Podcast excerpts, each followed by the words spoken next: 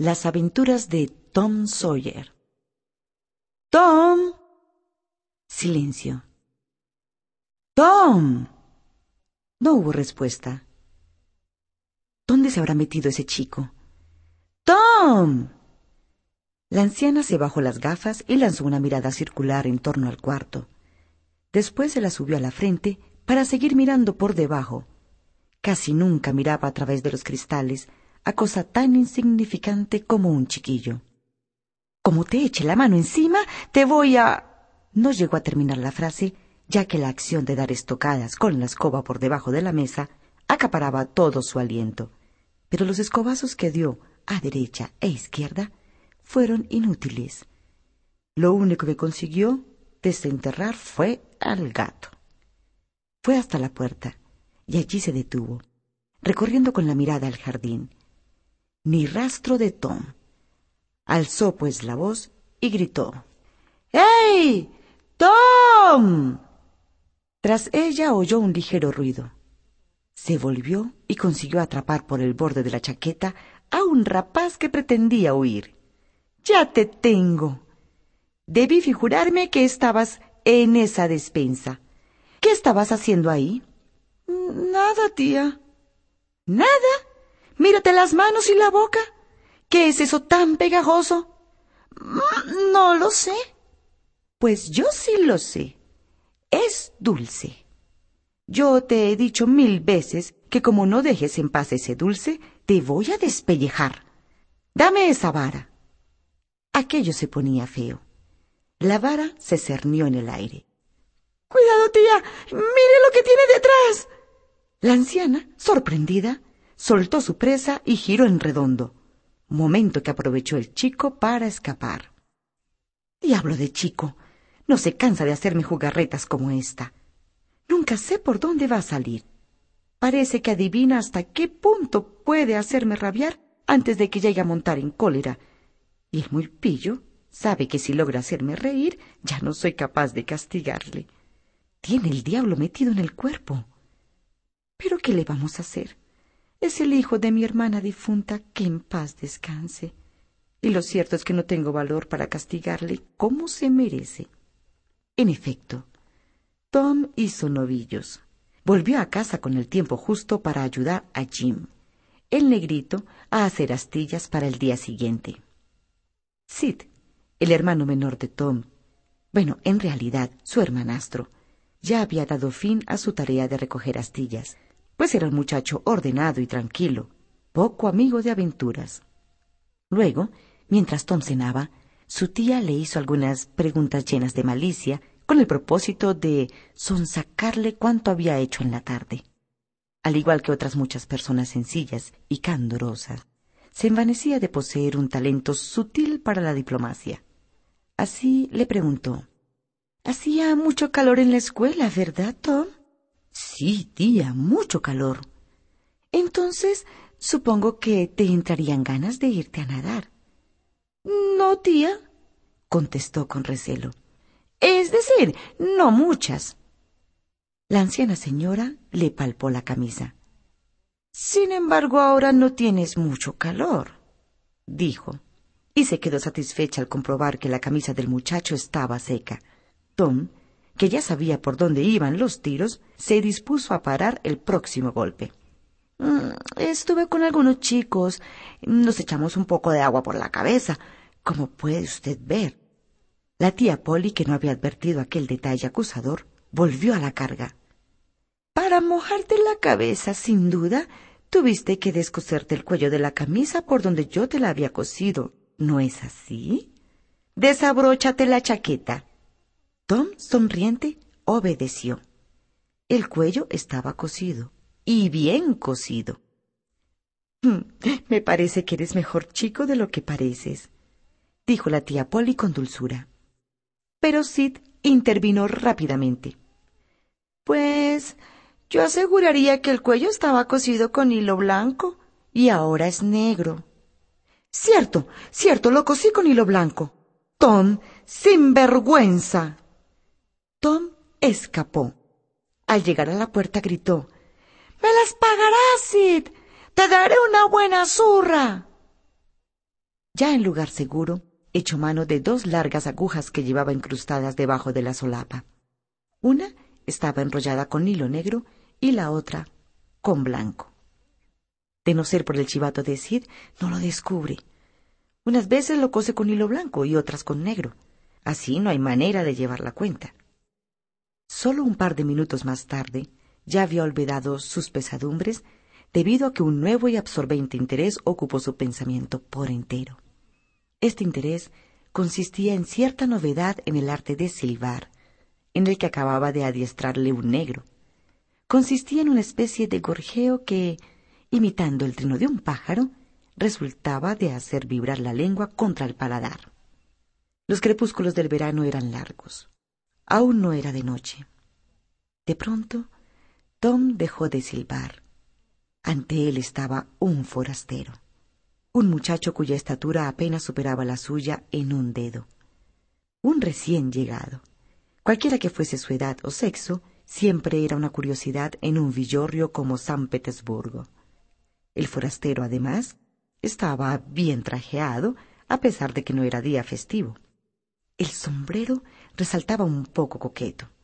La chaqueta de paño azul era nueva y elegante, lo mismo que los pantalones. Aunque no era más que viernes, llevaba puestos los zapatos. Hasta lucía, a modo de corbata, una preciosa cinta de vivos colores. En toda su persona había un aire de ciudad que irritó a Tom. Cuanto más contemplaba al púlido forastero, más desastrada y miserable le parecía su propia vestimenta. Ninguno de los dos hablaba, limitándose a mirarse a los ojos sin pestañear. Si uno se movía, movíase el otro, pero únicamente de costado. Al fin, Tom exclamó Yo te puedo. Soy más fuerte que tú. Haz la prueba si te atreves. Luego de una pausa embarazosa, prosiguió Tom. ¿Cómo te llamas? ¿A ti qué te importa? Te crees muy valiente, pero con una mano atada atrás puedo darte una paliza. ¿A qué no te atreves? Vaya, un sombrero que llevas. Atrévete a tocármelo y verás lo que es bueno. Tú no eres más que un fanfarrón y un mentiroso. Más eres tú. Otra pausa, más miradas furibundas y más vueltas alrededor el uno del otro, hasta que hombro con hombro comenzaron a empujarse. Márchate de aquí, dijo Tom. No quiero, contestó el otro. Vete tú. No me da la gana. Pues a mí tampoco. De pronto, Tom se apartó de su contrario, hizo una raya en el polvo con el dedo gordo del pie y dijo amenazadoramente Si te atreves a cruzar esta raya, soy capaz de pegarte hasta que me duelan las manos. El forastero, por toda respuesta, se apresuró a traspasar la raya. Ya está, dijo. A ver si eres capaz de hacer lo que dices. Ten mucho cuidado. Anda con ojo.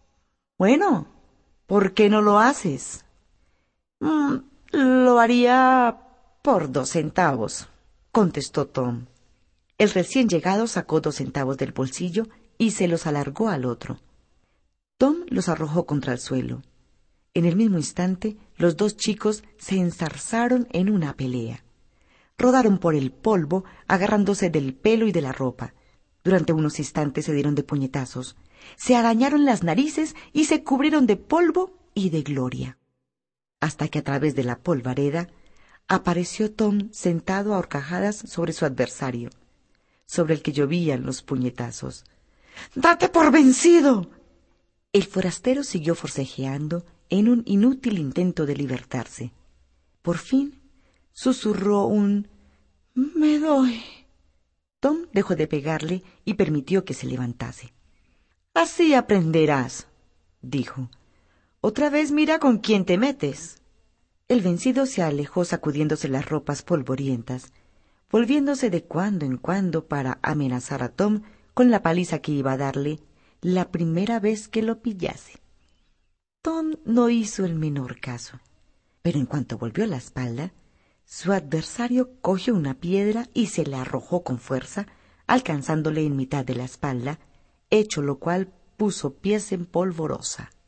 Tom persiguió al traidor hasta su casa, averiguando así dónde vivía. A gritos, desafió a su enemigo para que saliera a luchar de nuevo, pero el forastero se limitó a sacarle la lengua desde una ventana. Aquella noche llegó muy tarde a casa.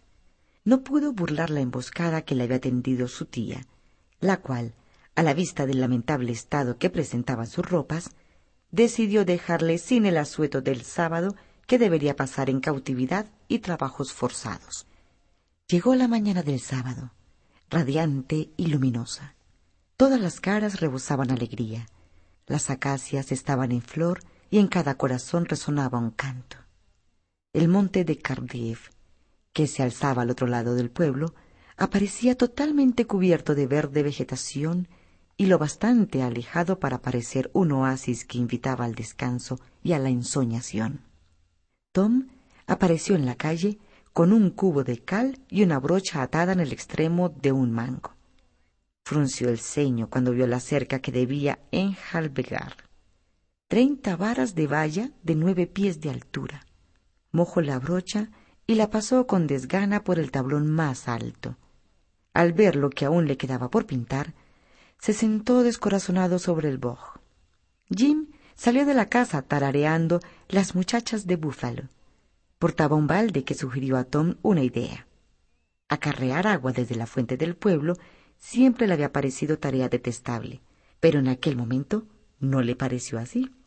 En la fuente había siempre chicos de ambos sexos que holgazaneaban, reñían y se gastaban bromas. Jim nunca estaba de vuelta con su balde lleno de agua en menos de una hora, a pesar de que la fuente solo distaba ciento cincuenta varas. Tom le dijo Oye, Jim, yo iré por agua si tú pintas un trozo de valla. No puedo, amito Tom. El ama anciana me ha dicho que debo traer el agua y no entretenerme con ningún chico. Si ella se entera que no obedezco sus órdenes, me va a cortar el pescuezo. De veras que sí, amo Tom. Tía Polly amenaza mucho, pero no hace daño, dijo Tom. No va a enterarse.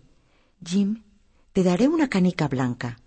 La tentación era demasiado fuerte. Jim puso el cubo en el suelo y cogió la blanca canica. Pero su alegría duró poco. Un instante después, volaba calle abajo con su cubo y las posaderas un tanto doloridas. Tom daba brochazos en la valla y tía Polly volvía a casa con una zapatilla en la mano y un brillo de triunfo en los ojos. Mientras trabajaba, Tom no podía por menos de pensar en los chicos que tenían a sueto. No tardarían en pasar a su lado, camino de sus diversiones, y seguramente se reirían de él porque debía trabajar.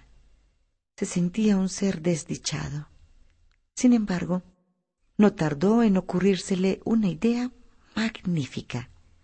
La inspiración volvía a su ayuda, de modo que continuó trabajando tranquilamente. Ben Rogers hizo acto de presencia en aquel momento. Venía dando brincos y cabriolas, prueba evidente de que tenía el corazón contento y fundadas esperanzas de pasarlo a lo grande.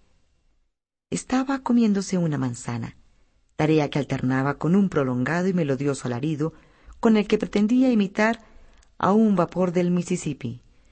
Tilín, tilón, tilín, tilón, tilín, tilón.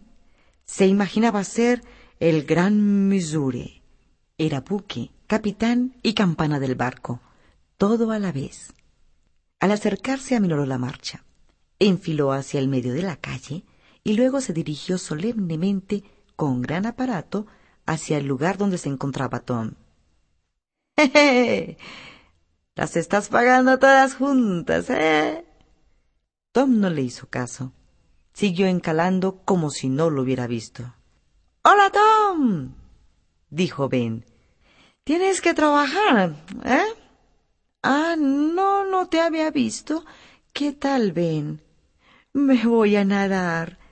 ¿No te gustaría nadar hasta hartarte? Ay, pero naturalmente, tienes que trabajar. Seguro que te gusta más trabajar. Tom lo miró con fingido asombro. ¿A qué llamas tú trabajar?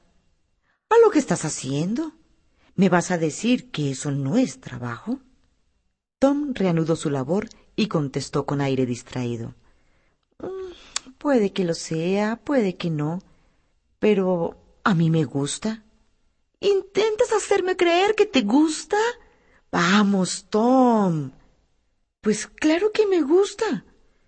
¿Es que le dejan a uno blanquear una valla todos los días? Ben dejó de mordisquear la manzana. Aquella respuesta ponía la cosa bajo una nueva luz. Oye, Tom, ¿me dejas encalar un poco? No puedo, Ben. Lo haría con mucho gusto. Pero la tía Polly Jim también quiso encalar, pero ella no le dejó. Y tampoco dejó a Sid. Si yo te dejase y ocurriese algo. Ay, lo haré con cuidado, Tom, insistió Ben. Déjame, anda. Mira, eh, te, te doy el corazón de la manzana. No puede ser, Ben. No me lo pidas. Tengo miedo. Te la doy toda. Tom le entregó la brocha con aparente desgana. Y mientras Ben trabajaba y sudaba al sol, el astuto pintor, retirado, se sentó sobre una barrica a la sombra para comerse la manzana y planear el degüello de otros inocentes. No le faltaron voluntarios. A cada momento aparecían chicos que, tras burlarse, pagaban cuanto tenían a cambio de blanquear un trozo de valla. Cuando Ben se sintió exhausto, Billy Fisher ocupó su lugar, no sin antes entregar a Tom una cometa en buen uso. Cuando éste se quedó sin fuerzas, John Miller compró el derecho por una rata muerta que tenía una cuerda atada a la cola para hacerla girar. Después vinieron más muchachos y por la tarde nadaba Tom en la abundancia. Poseía, además de las cosas ya mencionadas, un trozo de vidrio azul, un pedazo de tiza, doce tabas, parte de un cornetín, un tapón de cristal, un soldado de plomo, un par de renacuajos, una llave inservible, un gato tuerto, un collar de perro sin perro, el mango de un cuchillo, un tirador de puerta y una falleba rota. La cerca tenía tres manos de cal, y de no habérsele agotado la lechada, habrían pasado a su poder todas las pertenencias de los chicos del lugar. Tom se presentó ante tía Polly, que estaba sentada junto a la ventana abierta en un cuartito de la parte trasera de la casa, el cual servía a la vez de alcoba, despacho y comedor. La anciana, adormecida por la tibieza del aire estival, daba cabezadas sobre la calceta. Mm, ¿Me puedo ir a jugar, tía Polly? le preguntó Tom. Ya está la valla pintada. La tía Polly, que confiaba poco en el testimonio, salió a ver por sí misma la cerca encalada. Cuando comprobó que Tom no le había mentido, exclamó Alabado sea Dios. Muy bien, Tom. Cuando te da por trabajar lo haces muy bien. Bueno, vete a jugar, pero no tardes una semana en volver. Para premiar su hazaña, tía Polly lo llevó a la despensa donde le hizo entrega de la mejor manzana. Después Tom se fue dando saltos de contento. Vio a Sid en el momento en que subía por la escalera exterior que conducía a las habitaciones altas de la casa, por detrás de ésta. Como había terrones a mano, cogió unos cuantos y se los lanzó. Antes de que tía Polly pudiera acudir en auxilio de la víctima, seis o siete pedazos fueron a estrellarse contra la persona de Sid, y Tom había saltado la valla y desaparecido de su vista. Sintió la paz sobre su espíritu. Se consideraba vengado una vez que había ajustado cuentas con Sid por haber descubierto lo del hilo de su camisa. Dio la vuelta a la manzana y fue a parar a una calleja que pasaba por detrás del establo donde su tía tenía las vacas. Como ya estaba a salvo de ser capturado por tía Polly, se dirigió a la plaza del pueblo, donde se habían reunido dos batallones de muchachos para librar una batalla, según habían acordado previamente.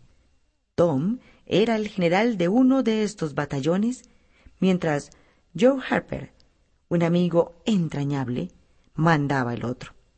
Ninguno de estos dos grandes cautillos se dignaba luchar personalmente, dejando este cometido para la morralla. Así pues, se sentaron juntos en una eminencia para dirigir las operaciones. Tras una larga batalla, el ejército de Tom se alzó con la victoria. Se contaron los muertos y se canjearon los prisioneros, fijándose una fecha para la próxima contienda. A continuación, los ejércitos se dispersaron. Tom volvió solo a su casa. Al pasar junto a la casa de Jeff Tasher, vio en el jardín a una niña encantadora, de ojos azules y cabello rubio, peinado con dos largas trenzas. Llevaba un delantal blanco y pantalones con puntillas. Se olvidó al instante de una cierta Amy Lawrence, a quien durante meses enteros había creído amar con locura. Meses durante los que se había dedicado a su conquista, y hacía apenas siete días que ella se rindió. Pero ahora ya no pensaba en Amy Lawrence. Lanzó una mirada furtiva a este nuevo ángel hasta que advirtió que ella le había descubierto. Entonces hizo algunos ejercicios gimnásticos para captar su admiración, y cuando estaba en medio de un número circense de lo más arriesgado, vio que la niña se dirigía hacia la casa. Tom se acercó a la valla y dejó escapar un suspiro cuando ella, ya en el umbral de la puerta, se volvió un instante para dirigirle una fugaz mirada, al tiempo que le arrojaba un pensamiento por encima de la valla. Después desapareció en el interior de la casa. Tom se acercó al lugar donde había caído la flor, la recogió y se la puso en un ojal, por dentro de la chaqueta. Continuó rondando en torno a la valla hasta la noche, pero la niña no volvió a dejarse ver. Al fin retornó a su casa con la cabeza llena de ensueños e ilusiones. Durante la cena estaba tan inquieto que su tía no tardó en notarlo. Tía Polly se preguntaba ¿Qué le pasará a este chico? Sufrió una buena regañina por haber apedreado a Sid, pero no hizo el menor caso. Cuando a poco la tía se fue a la cocina, Sid, ni corto ni perezoso, metió la mano en el azucarero. Pero se le escurrieron los dedos y el azucarero cayó al suelo, haciéndose pedazos. Tom gozó por anticipado con lo que sucedería a continuación. Para él no podía haber cosa más placentera en el mundo que ver al modelo atrapado. Pero cuando volvió tía Polly y vio el estropicio, su mano cayó sobre Tom, que quedó despatarrado en el suelo.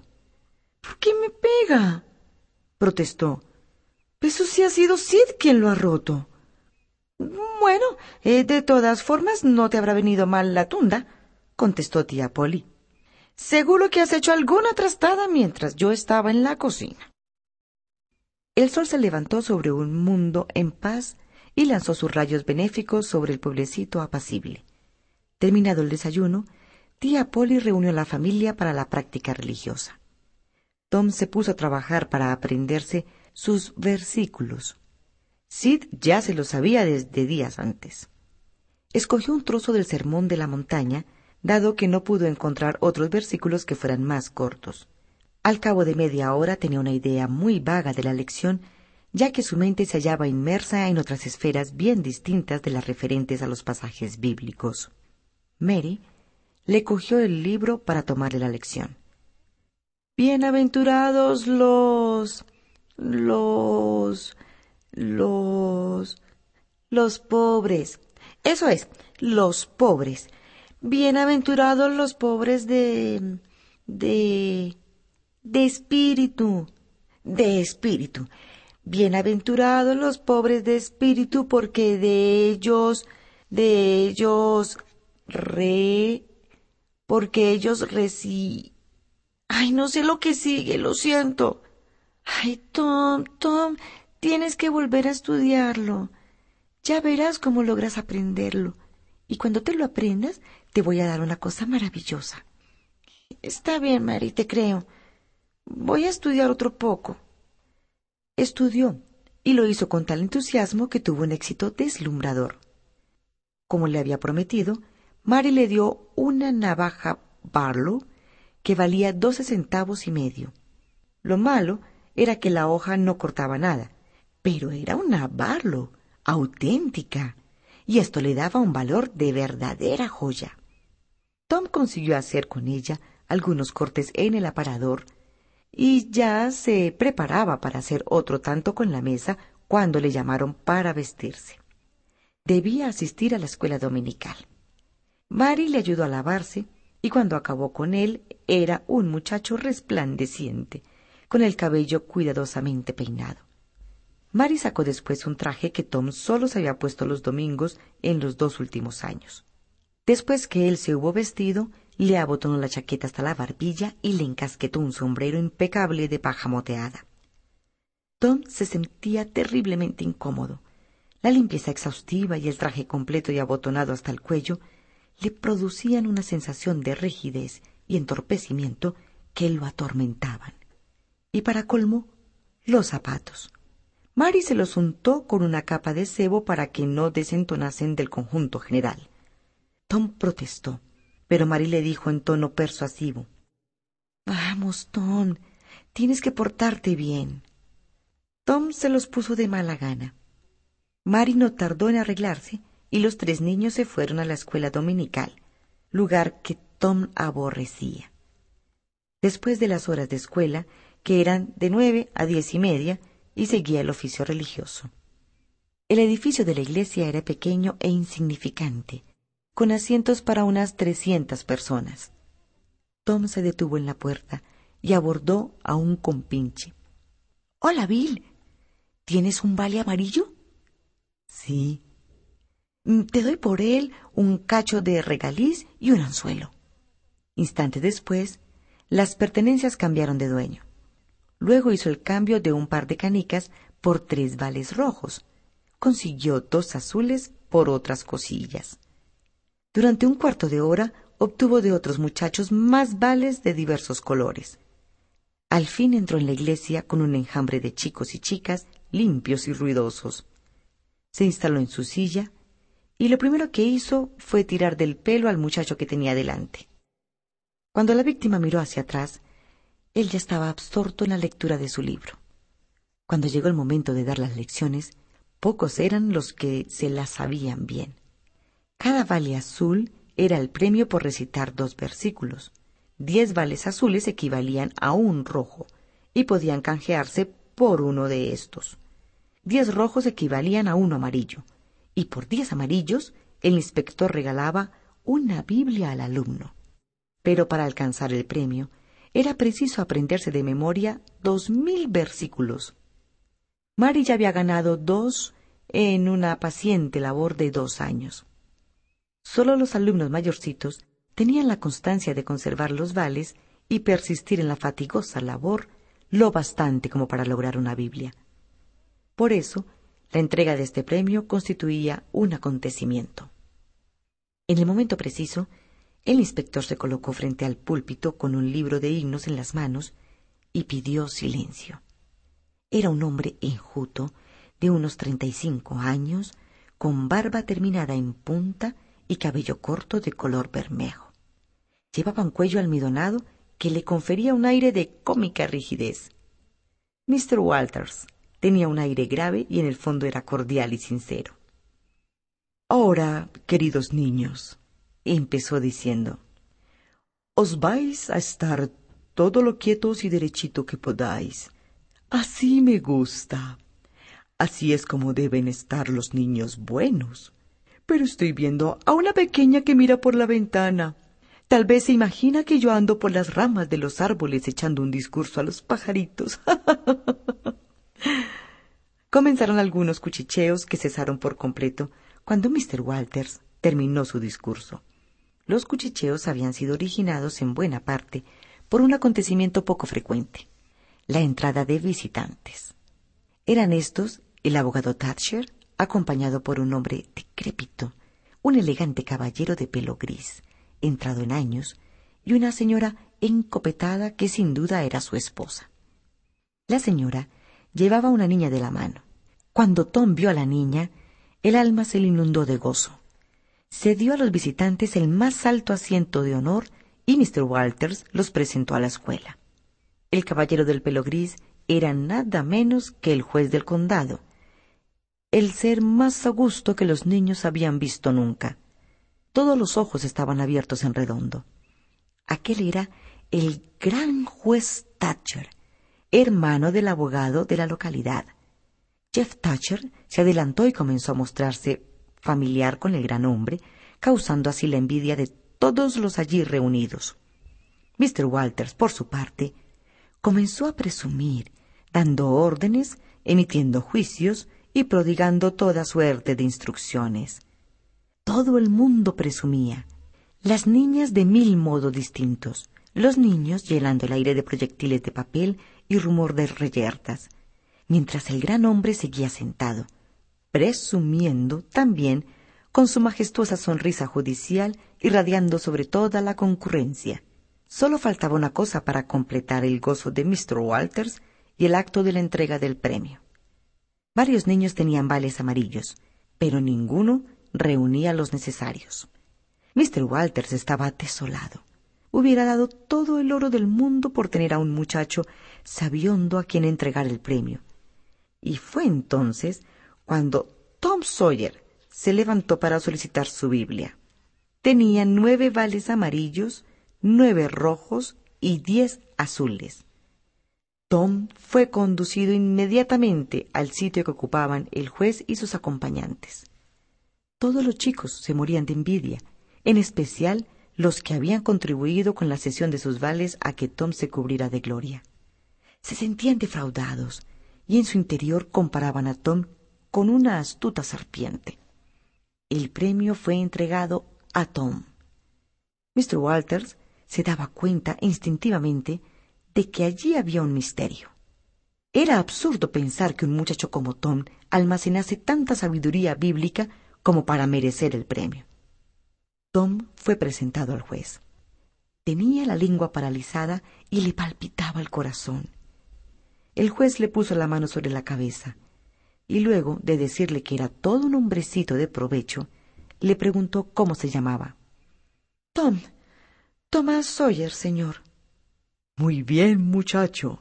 Eres un hombrecito de provecho. Dos mil versículos son muchos, pero nunca te arrepentirás del esfuerzo que te costó aprenderlos. El saber es lo que más vale en el mundo. Y ahora querrás decirnos a esta señora y a mí algo de lo mucho que sabes. Seguramente conoce los nombres de los doce discípulos. ¿Puedes decirnos los dos primeros que fueron elegidos? Tom se ruborizó y bajó la vista. Mr. Walters empezó a trasudar. Sin embargo, se creyó en la obligación de intervenir. Eh, vamos, Tomás, contesta al señor juez. No tengas miedo. Los hombres de los dos primeros discípulos fueron mm, David y Goliat, contestó Tom con bostonante. Dejemos caer un tupido y compasivo velo sobre lo que siguió. A eso de las diez y media, la campana de la pequeña iglesia comenzó a tañer llamando a los fieles para el sermón matinal. Los niños de la escuela dominical se distribuyeron por toda la iglesia, tomando asiento junto a sus familiares. Llegó tía Polly y Mary, Tom y Sid. Se sentaron a su lado. Los fieles iban llegando. El administrador de correos, el alcalde y su mujer, el juez de paz. Más tarde entró la viuda de Douglas, una cuarentona guapa, de buen corazón y rica, en cuyo palacio del monte daba algunas fiestas. El comandante Ward y su esposa. El abogado Riverson. También entró el niño modelo, Willie Mufferson, acompañado de su madre. Todos los chicos le aborrecían, era demasiado perfecto. Lucía un blanquísimo pañuelo en el bolsillo. Don aborrecía a todos los chicos que usaban pañuelo. Lo consideraba una cursilería. Una vez reunidos todos los fieles, se hizo un solemne silencio. Allá en la galería el coro cuchicheaba. El pastor señaló el himno que se iba a cantar. Después del himno, el reverendo Mr. Sprush empezó a leer diversos avisos de reuniones y cosas por el estilo, costumbre muy arraigada en América. A continuación, el pastor oró. Pidió por la iglesia y por los hijos de la iglesia, por el condado, por el Estado, por los Estados Unidos, por el presidente, por los que tienen ojos y no ven, oídos y no oyen, y acabó con una súplica de que las palabras que iban a pronunciar cayeran en tierra fértil y fructificaran. La congregación que había permanecido en pie se sentó. Mientras duró la plegaria, Tom estuvo inquieto. Hacia la mitad del rezo descubrió una mosca en el respaldo del banco que estaba delante. El insecto se frotaba la cabeza con las patas delanteras. Tom no pudo resistir el impulso de atraparla. Con un rápido movimiento, su mano capturó a la mosca. Su tía le obligó a soltarla. El pastor prosiguió su sermón con voz monótona, por lo que muchos fieles comenzaron a dar cabezadas. Tom se acordó de pronto de que tenía un tesoro, un voluminoso escarabajo negro dotado de formidables mandíbulas que guardaban una caja de pistones. Lo primero que hizo el escarabajo cuando se vio libre fue pellizcarle un dedo. Tom le dio un papirotazo instintivo y el animalito cayó en medio de la nave donde quedó panza arriba. Tom no apartaba la mirada del escarabajo, pero estaba lejos de su alcance y no se atrevía a cogerlo. Algunas personas, aburridas con el sermón, se quedaron mirándolo. En aquel momento apareció en escena un perro de lanas, un animal errante que sin duda buscaba nuevas sensaciones. Descubrió al escarabajo. Dio una vuelta alrededor olfateándolo. Se envalentonó y lo olió de más cerca. Después mostró los colmillos y le tiró una tímida dentellada que no dio en el blanco. Luego se tendió sobre la barriga con el escarabajo entre las patas delanteras.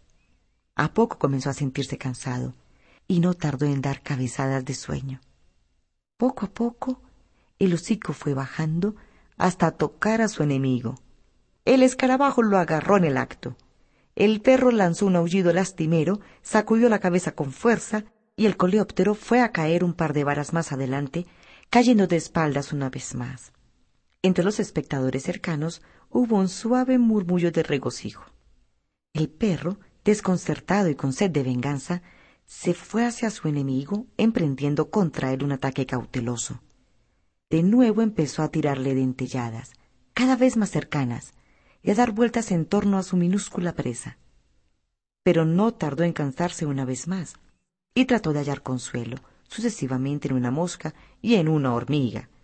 También se cansó enseguida de perseguir a criaturas tan insignificantes, por lo que postezó, suspiró y acabó sentándose encima del escarabajo, al que había olvidado por completo. Un instante después, se oyó un estridente alarido de agonía, y el perro salió disparado hacia adelante. Cruzó la iglesia frente al altar y volvió sobre sus pasos, sus clamores llenaban el sagrado recinto. Por fin, el animal saltó sobre el regazo de su dueño, que se deshizo de él al momento, arrojándolo por la ventana. Los aullidos se perdieron en la distancia. Todos los concurrentes tenían las caras enrojecidas y se esforzaban por reprimir la risa. El sermón se había atascado y cuando siguió adelante lo hizo de forma torpe y deslavazada.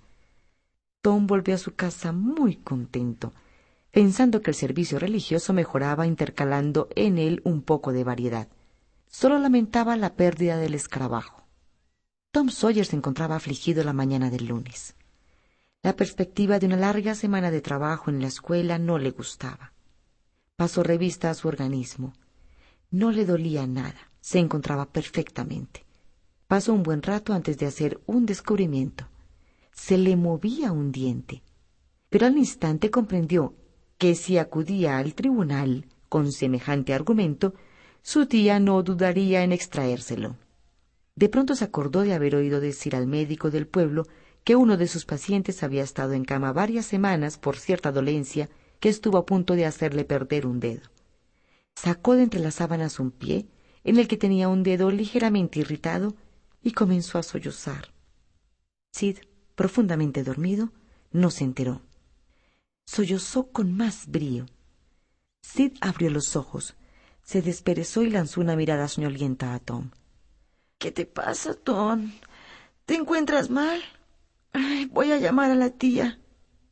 No la llames, por favor. Ya se me pasará. Gimoteó Tom. Tengo que llamarla, puesto que no te encuentras bien. ¿Qué te sucede? No sé. Creo que voy a morirme, Sid. Todo te lo perdono. Cuando me muera. ¿Qué, ¿Qué, cosas dices, Tom? No vas a morirte.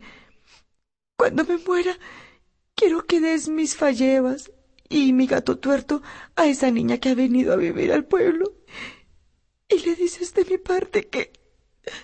Sid saltó de la cama y salió de la habitación a escape.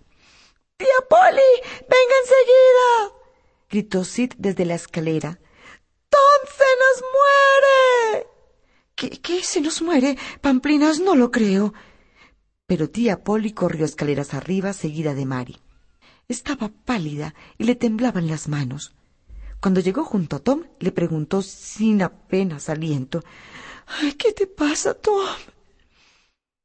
Ay, tía, me duele mucho el dedo del pie. La anciana se dejó caer en un sillón y rió y lloró al mismo tiempo.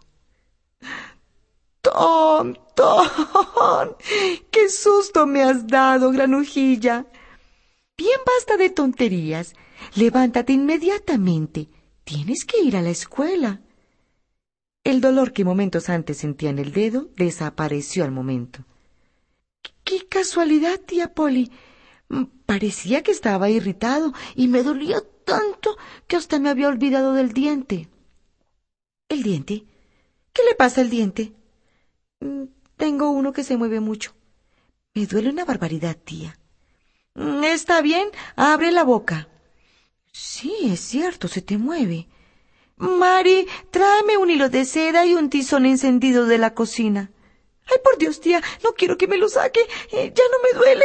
Iré a la escuela ahora mismo. Ah, de modo que era eso. ¿Querías hacer novillos para irte a pescar, eh? Mari no tardó en volver con los instrumentos de cirugía dental. Tía Polly sujetó el diente con un nudo corredizo y ató al extremo del hilo de seda a un poste de la cama. Cogió después el tizón encendido y lo aproximó al rostro de Tom hasta casi rozarle. El diente quedó colgado del hilo sujeto al poste del lecho. Después de desayunar, Tom se dirigió a la escuela. En el camino pudo ensayar un nuevo modo de escupir a través de la mella, provocando así la envidia de cuantos chicos lo encontraron. Se topó también con Huckleberry Finn, hijo del borracho del pueblo. Huckleberry era cordialmente aborrecido por todas las madres del lugar, porque era desobediente, ordinario y holgazán. Pero los chicos lo admiraban y no oponían el menor reparo a su compañía. También envidiaba a Huckleberry por su condición de abandono, gracias a la cual podía hacer cuanto le viniese en gana. Tía Polly le había prohibido terminantemente jugar con él. Por eso vagabundeaba y jugaba con él siempre que se le presentaba la ocasión. Huckleberry vestía siempre ropas de gente adulta y en su vestimenta no faltaban nunca los jirones y colgajos. Un solo tirante le sujetaba los pantalones, tan largos que sus bordes se arrastraban por el suelo cuando no tomaba la precaución de remangárselos. Hacía cuanto se le antojaba. No tenía que dar cuentas a nadie. No iba a la escuela ni a la iglesia. Podía ir a nadar y a pescar siempre que le apeteciese. Nadie le obligaba a lavarse ni a cambiarse de ropa. Podía trasnochar y hasta jurar de forma prodigiosa. En una palabra, tenía todo lo que hace la vida apetecible y maravillosa. Por eso le envidiaban todos los chicos de San Petersburgo. Hola, Holberry, le saludó Tom. Hola tú, ¿Te gusta esto? ¿Qué es eso? Un gato muerto, ¿no lo ves? Se lo cambió a un chico. Me costó un vale azul y una vejiga que me dieron en el matadero. ¿Y de dónde sacaste el vale azul? Se lo cambié a Ben Rogers por un bastón. Un gato muerto es lo mejor que existe para curar verrugas. Yo conozco un remedio mucho mejor, el agua de yesca. ¿Agua de yesca? exclamó Huckleberry en tono despectivo. Bob Tanner hizo la prueba de creer a un negro que me lo dijo. Al parecer metió la mano en un tronco podrido donde había caído agua de lluvia, pero no le quitó las verrugas. ¿Y cómo las curas tú con un gato muerto? Coges el gato y vas al campo santo a eso de la medianoche, al sitio donde hayan enterrado a alguna persona muy mala. Al llegar al mediodía, vendrá un diablo a llevársela, o quizá dos o tres diablos, pero uno no los ve, solo se les oye hablar, o algo parecido al susurro del viento. Y cuando se llevan al difunto, las les tiras el gato y dices, Diablo, sigue al difunto. Gato, sigue al diablo. Verruga, sigue al gato. Es infalible. No queda ninguna verruga. ¿Lo has probado, Hawk? No, pero me lo dijo la tía Hopkins, la vieja. Es una bruja, ¿sabes? Fue la que embrujó a mi padre. Un día se tropezó con ella y vio que le estaba embrujando, de modo que cogió un pedrusco y si ella no se aparta, la deja en el sitio. Aquella misma noche, mi padre rodó por un cobertizo donde dormía su borrachera y se partió un brazo. Fue cosa de la bruja, estoy seguro. Y, y dime, Hawk, eh, ¿cuándo vas a hacer la prueba con ese gato? Esta misma noche. Seguro que los diablos vienen a llevarse esta noche a Hus Williams. Pero lo enterraron el sábado. Lo más seguro es que se lo llevasen el mismo sábado por la noche. No lo creo. Los diablos no tienen poder hasta medianoche, y en ese momento ya estamos en domingo. No andan por ahí en domingo, me figuro. Tienes razón, Hawk. No había caído en ello. ¿Puedo ir contigo? Sí, puedes venir. Me acercaré a tu casa y mallaré. Tú me contestarás con otro maullido, como siempre. No se te olvide, la última vez me hiciste estar maullando tanto tiempo que el tío Jais empezó a tirarme piedras y a murmurar ¡Maldito gato! No tuve más remedio que coger un ladrillo y tirárselo por la ventana. Pero no se lo digas, ¿eh? No, no se lo diré. Aquella noche me fue imposible maullar. Mi tía estaba vigilándome. Ya sabes cómo es. Oye, Huck, ¿qué tienes ahí? Una garrapata temprana, la primera que he visto este año. Te doy mi diente por ella. Es auténtico. Mira, añadió, levantándose el labio para mostrarle la mella. Bueno, trato hecho, dijo Huckleberry. Tom guardó la garrapata en la caja de pistones donde antes había encerrado el escarabajo, y los dos chicos se separaron. Tom llegó tarde, como de costumbre, a la casita de madera que servía de escuela colgó el sombrero en una percha y se sentó con cara de no haber roto un plato en su vida. El maestro, que dormitaba arrullado por el suave rumor del estudio, tronó. Ha llegado usted tarde una vez más. ¿Cuál es el motivo? Tom, que estaba a punto de decir una mentira, vio dos largas trenzas doradas colgando por una espalda que reconoció al instante. Por si fuera poco, junto al pupitre ocupado por la niña objeto de su interés, estaba el único asiento vacante en el lado de la escuela ocupado por las niñas. De modo que dijo Me entretuve hablando con Huckleberry Finn. ¿Hablando con quién? Con Huckleberry Finn. ¿Thomas Sawyer? Jamás oí una cosa igual. Vamos, quítese la chaqueta. El maestro le pegó con la palmeta hasta que se le cansó el brazo. Después del castigo le ordenó que se sentara como escarmiento entre las niñas. Toda la escuela acogió la orden con risas y chanzas, pero Tom se sentía feliz. Una vez más, su buena suerte le deparaba la oportunidad de sentarse junto a la niña adorada. Volvió a dejarse oír el acostumbrado zumbido de los escolares repasando sus lecciones. La atención general se apartó de Tom y el muchacho empezó a dirigir miradas furtivas a la niña. Ella le miró un instante, pero acabó haciendo una mueca de olímpico desprecio y volviéndole la cara. Cuando volvió a mirar tenía un hermoso melocotón a su alcance. Tom escribió en su pizarra. Cógelo, tengo más. La niña miró el letrero, pero no tocó el melocotón. A continuación, el muchacho se puso a dibujar algo en la pizarra, ocultando con la mano izquierda su trabajo. Al cabo de un rato la niña picada por la curiosidad, murmuró Déjame ver lo que estás haciendo, ¿quieres? Tom le mostró su obra, una casa con una chimenea de la que salía humo. Es muy bonito tu dibujo, dijo ella. Ahora píntame a mí. El chico dibujó una figura que parecía una luna llena con dos pajas por piernas y en los desparramados dedos plasmó un portentoso abanico. ¡Qué bien te ha salido! exclamó la niña. No sabes cuánto me gustaría saber pintar como tú. Es muy fácil, dijo Tom. Si quieres te enseño. ¿Lo dices de verdad? ¿Cuándo? A mediodía. ¿Vas a tu casa a comer? Me quedaré, si quieres. Estupendo. ¿Cómo te llamas? Becky Thatcher. Y tú eres Thomas Sawyer.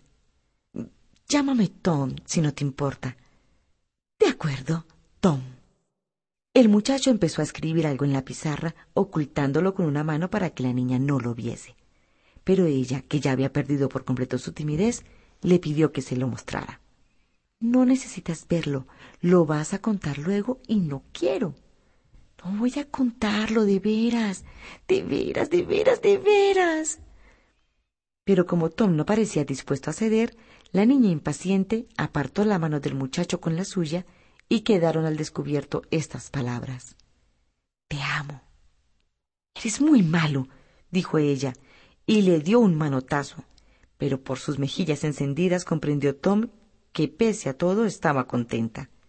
En aquel preciso instante sintió el muchacho que una mano implacable le tiraba de la oreja, levantándole del asiento. De esta forma fue llevado a través de la clase y depositado en su propio asiento entre las risas de todos. Tom no podía concentrarse en lo que estaba leyendo, de modo que no tardó en abandonar el empeño. Estaba deseando que llegara la hora de salida, el murmullo de los veinticinco estudiantes de la clase, estudiando al unísono, aletargaba su espíritu. A lo lejos, bajo el sol llameante, se alzaban las suaves y verdes colinas del monte Cardiff.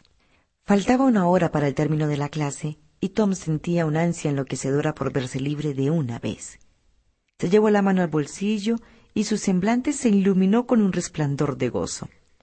La caja de pistones salió inmediatamente a la luz libertó la garrapata y la depositó sobre el liso pupitre. El insecto emprendió la marcha, dispuesto sin duda para un largo viaje. Tom, con un alfiler, le hizo tomar otra dirección. Joe Harper, el amigo del alma de Tom, estaba sentado a su vera. Los dos eran uña y carne seis días de la semana y enemigos los sábados, cuando sus ejércitos se enfrentaban en campo abierto. Joe se sacó un alfiler de la solapa y empezó a hostigar a la garrapata. Joe y Tom comprendieron, a poco, que se estaban estorbando el uno al otro. Así pues, Tom trazó una línea de arriba a abajo en la pizarra de Joe, dividiéndola en dos campos. Ahora, dijo, puedes azuzarla mientras esté en tu lado, que yo no la tocaré. Pero si se pasa a mi lado, tú tendrás que dejarla en paz. De acuerdo, Vamos, está en tu campo. Empújala. La garrapata se escapó y cruzó la raya. Joe la tuvo un rato en su campo, pero se le escapó enseguida cruzando otra vez la línea divisoria. Este cambio de base se repitió numerosas veces. Al fin consiguió Joe retenerla en su territorio.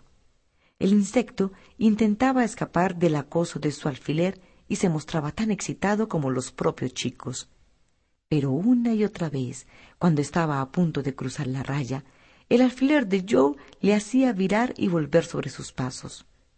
Tom, impaciente, invadió el territorio de su amigo y comenzó a hurgar al animalito. Déjalo en paz, Tom, se sulfurulló. Solo quiero hurgarla un poco, Joe. Te repito que la dejes. Pues no me da la gana. ¿De quién es la garrapata? ¿Eh? ¿De quién es? Me importa un bledo que sea tuya. Está en mi lado y no debes tocarla. Es mía y hago con ella lo que quiero.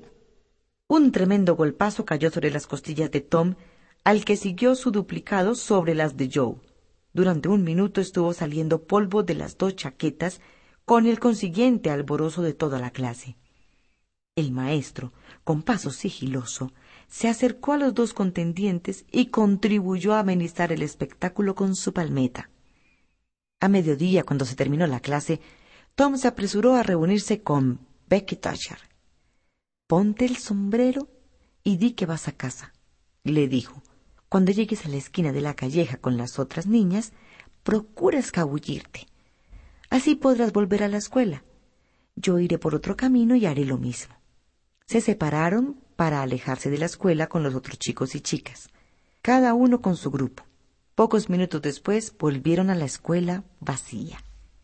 Se sentaron juntos con la pizarra ante ellos, y Tom dio la primera lección de dibujo a Becky, guiándole la mano hasta que consiguieron trazar en la pizarra algo que se parecía a una casa.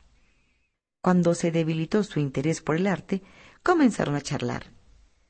¿Te gustan las ratas? preguntó Tom. me repugnan. Quiero decir cuando están muertas, que es cuando sirven para hacerlas girar por encima de la cabeza con una cuerda. No, ni así me gustan. Lo que me encanta es masticar goma. Yo tengo una. Te dejaré masticar un rato a condición de que me la devuelvas.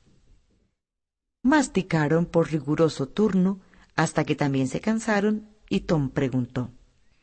Mm, ¿Has estado alguna vez en el circo? Sí, y mi papá ha prometido llevarme otra vez si me porto bien y soy buena. Mm, yo lo he visto muchas veces. Cuando sea mayor, voy a ser clon. Dime, Becky, ¿te comprometiste alguna vez? ¿Que si me comprometí? ¿Qué quiere decir eso? Es muy sencillo. No tienes más que prometerle a un chico que no querrás nunca a nadie más que a él, y entonces eh, os dais un beso y ya está. ¿Y por qué que tienen que besarse? Bueno, es es lo que suelen hacer los novios. ¿Te acuerdas de lo que escribí en la pizarra? Pues dímelo, anda. Ahora te toca a ti. No, otro día.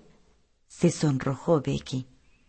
Ahora, Becky, yo te lo diré al oído muy bajito.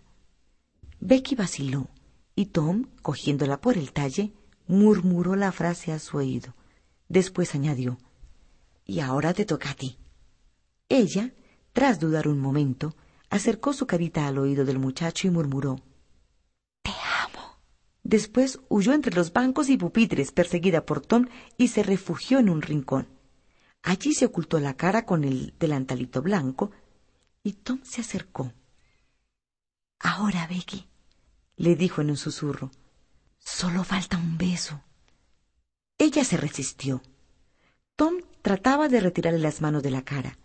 Poco a poco la niña fue oponiendo menos resistencia. Al fin bajó las manos y su cara encendida quedó al descubierto. Tom besó tiernamente los labios que se le ofrecían y dijo Bueno, ya está todo acabado. Ahora ya no puedes ser novia de nadie, solo mía. Además no puedes casarte con nadie más que conmigo. ¿De acuerdo? Sí, Tom. Solo me casaré contigo. Así es como debe ser, y yo seré siempre tu acompañante cuando nadie nos vea. En las fiestas estaremos juntos, porque eso es lo que hacen los novios. Qué interesante. No lo sabía, Tom. Sí, es muy divertido. Hey, Lawrence y yo. Tom se dio cuenta inmediatamente de la torpeza cometida, pero ya no era fácil rectificar. Tom, gimoteó Becky, de modo que has tenido otra novia. Te aseguro que esa niña ya no me importa nada, Becky. Es agua pasada. Claro que te importa, Tom. ¿Por qué no me lo dijiste? Te importa mucho. Ella le volvió la espalda y se echó a llorar amargamente. Becky, imploró Tom, no llores, por favor. Solo te quiero a ti. Pero ella no le hizo caso. Siguió en el rincón, vuelta de espaldas, sollozando. Tom salió de la escuela y se dirigió hacia las colinas con el decidido propósito de no volver a las clases por aquel día. Becky, que adivinó sus intenciones, corrió hacia la puerta.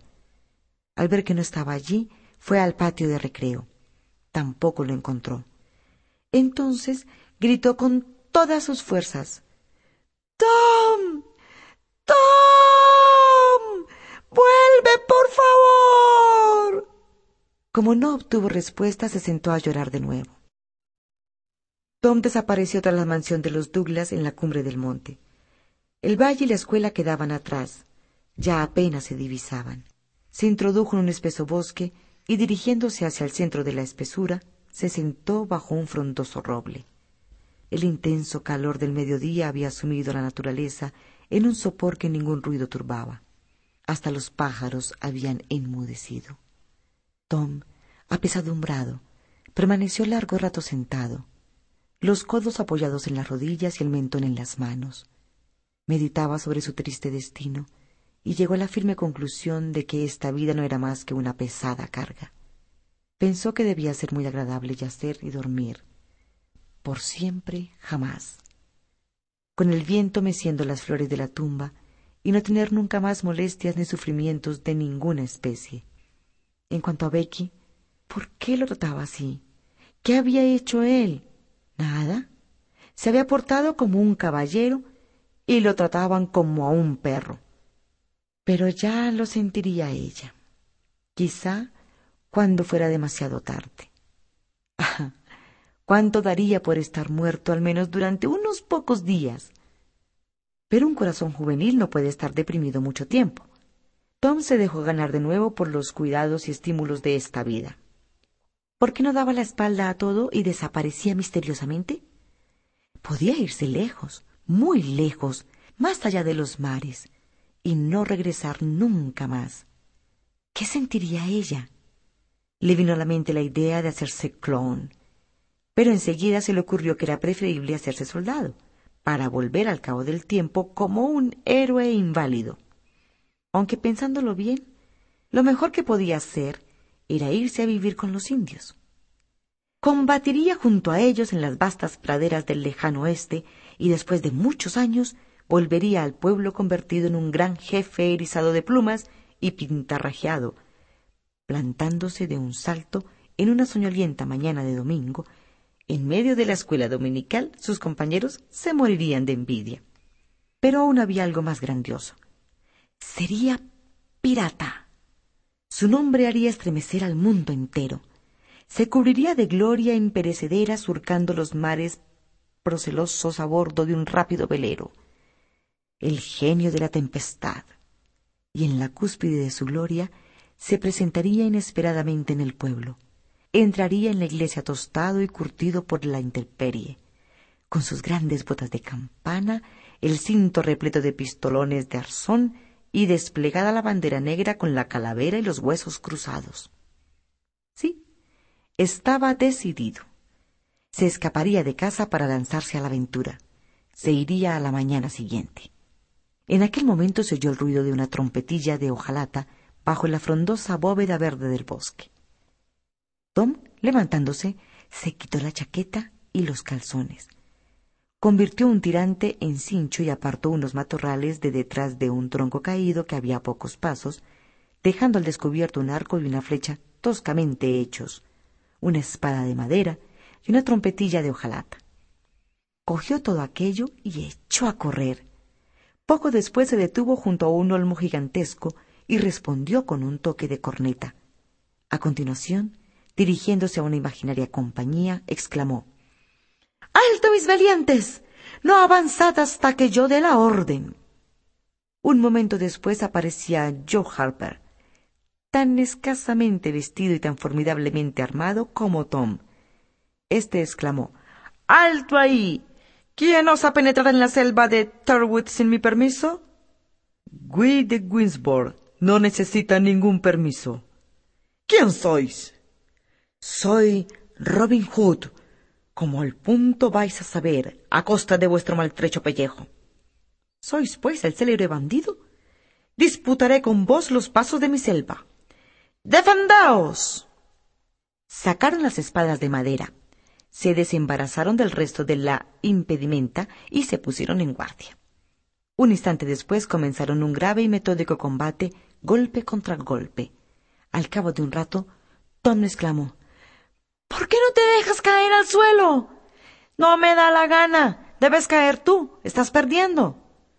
Eso no tiene nada que ver. El libro dice entonces el bandido mató al pobre Goy de Guisborne con una estocada traicionera.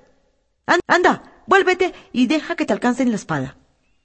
Como no había modo de discutir lo que decía el libro, George se volvió, recibió el golpe traicionero y cayó al suelo. Ahora, dijo al incorporarse, tienes que dejarme que te mate a ti. Eso no puede ser. No está en el libro, arguyó Tom. Aquella noche a las nueve y media, como todos los días, Tom y Sid se fueron a la cama. Sid se durmió a poco de terminar sus oraciones. Tom permaneció despierto a la espera. El tiempo pasaba y al fin se hizo un silencio absoluto. Oyó al reloj dar las diez, pero a las once estaba adormilado y no oyó las campanadas. Entonces llegó hasta él, de una manera vaga, un triste mallido. Un instante después, alguien de la vecindad abría una ventana para gritar. ¡Largo de aquí, maldito gato! Al tiempo que una botella se estrellaba contra la pared del cobertizo de la leña. Se despabiló y un minuto después ya estaba vestido. Salió por la ventana y comenzó a gatear a cuatro pies por el tejado que estaba al mismo nivel. Mayó dos o tres veces antes de pasar al tejado de la leñera. Desde allí saltó al suelo. Huckleberry le estaba esperando con el gato muerto. Media hora después se encontraban entre la alta hierba del camposanto que se encontraba a milla y media de la población en la falda de una colina. Era un cementerio como todos los del oeste. Tenía de cerca una valla de tabla desvencijada que en unos sitios estaba inclinada hacia adentro y en otros hacia afuera hierbas silvestres que crecían por doquier. Las sepulturas antiguas estaban hundidas en tierra o presentaban un aspecto de total abandono. Entre los árboles susurraba una suave brisa. Los dos chicos apenas hablaban, la hora y el lugar les oprimía el ánimo. Encontraron el montón de tierra recientemente removida y se ocultaron al amparo de tres grandes olmos que crecían juntos a pocos pasos de la sepultura. Reinaba un silencio profundo. Pasaban los minutos y las meditaciones de Tom se iban haciendo fúnebres por momentos. Oye, Hawk, susurró. Puede que Jos Williams nos oiga hablar. Lo más seguro. Por lo menos nos oye su espíritu. De pronto, Tom agarró del brazo a su compañero. Calla, otra vez. ¿No lo oyes, Hawk? No, Allí, allí. ¿Lo oyes ahora? Dios mío, Tom, ahora sí. Y vienen hacia aquí. Ay, ¿qué hacemos? No sé, no sé. ¿Crees que podrán vernos? Claro que nos verán. Pueden ver a oscuras como los gatos. Tengo miedo. Tranquilízate, Hawk. Estate muy quieto. A lo mejor no se fijan. Escucha. Un apagado rumor de voces llegaba hasta ellos. Instantes después pudieron ver unas figuras borrosas que se acercaban portando una antigua linterna de hojalata. Son ellos, los diablos, susurró Hook. Es nuestro fin. ¿Sabes rezar, Tom? Lo intentaré.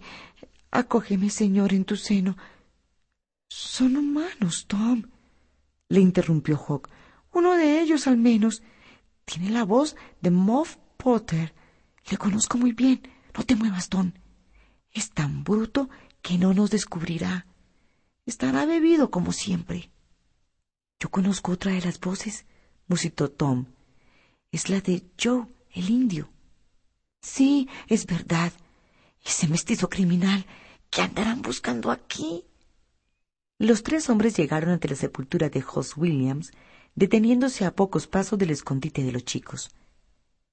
Aquí es, dijo la tercera voz, perteneciente al joven doctor Robinson. Potter y Joe el indio llevaban unas parihuelas, un par de palas y una cuerda. Empezaron a remover la tierra de la sepultura. El doctor depositó la linterna en la cabecera de la tumba y vino a sentarse bajo uno de los olmos. Tan cerca estaba que los muchachos hubieran podido tocarlo.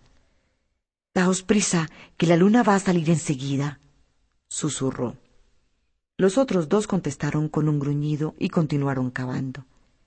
Al cabo de un rato, las palas tropezaron con el féretro y dos minutos después le subieron a la superficie. Forzaron la tapa, extrajeron el difunto y lo echaron al suelo sin grandes miramientos. La luna saliendo de entre las nubes iluminó la faz lívida del muerto. Pusieron a Jos Williams sobre las parihuelas y lo cubrieron con una manta, hecho lo cual lo sujetaron con la cuerda. Potter sacó una gran navaja de muelles, cortó un pedazo de cuerda que colgaba y dijo Ya está hecho el trabajo. Galeno, ¿y ahora mismo nos da usted otros cinco dólares o ahí se queda usted con el muerto? Bien dicho, dijo Joe el indio. ¿Cómo? exclamó el doctor. Pero si ya os he pagado. Se equivoca, Galeno, dijo Joe y se acercó al doctor que ya se había incorporado. Hace cinco años me echó usted de la cocina de su padre cuando fui a pedir comida. Entonces yo juré que me lo pagaría, aunque tardase cien años. Su padre me hizo meter en la cárcel por vagabundo. ¿Lo recuerda?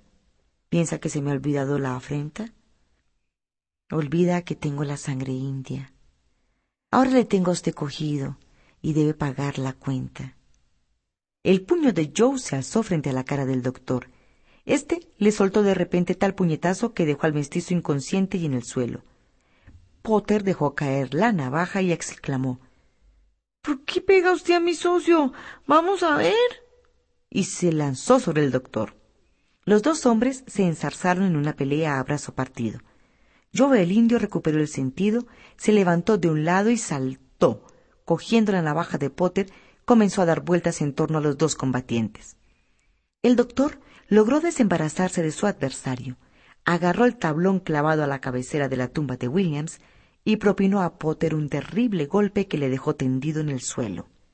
En aquel preciso instante, Joe el indio hundió la navaja en el pecho del joven doctor, que dio un paso vacilante y se derrumbó sobre Potter. Los dos muchachos aterrados huyeron en la oscuridad.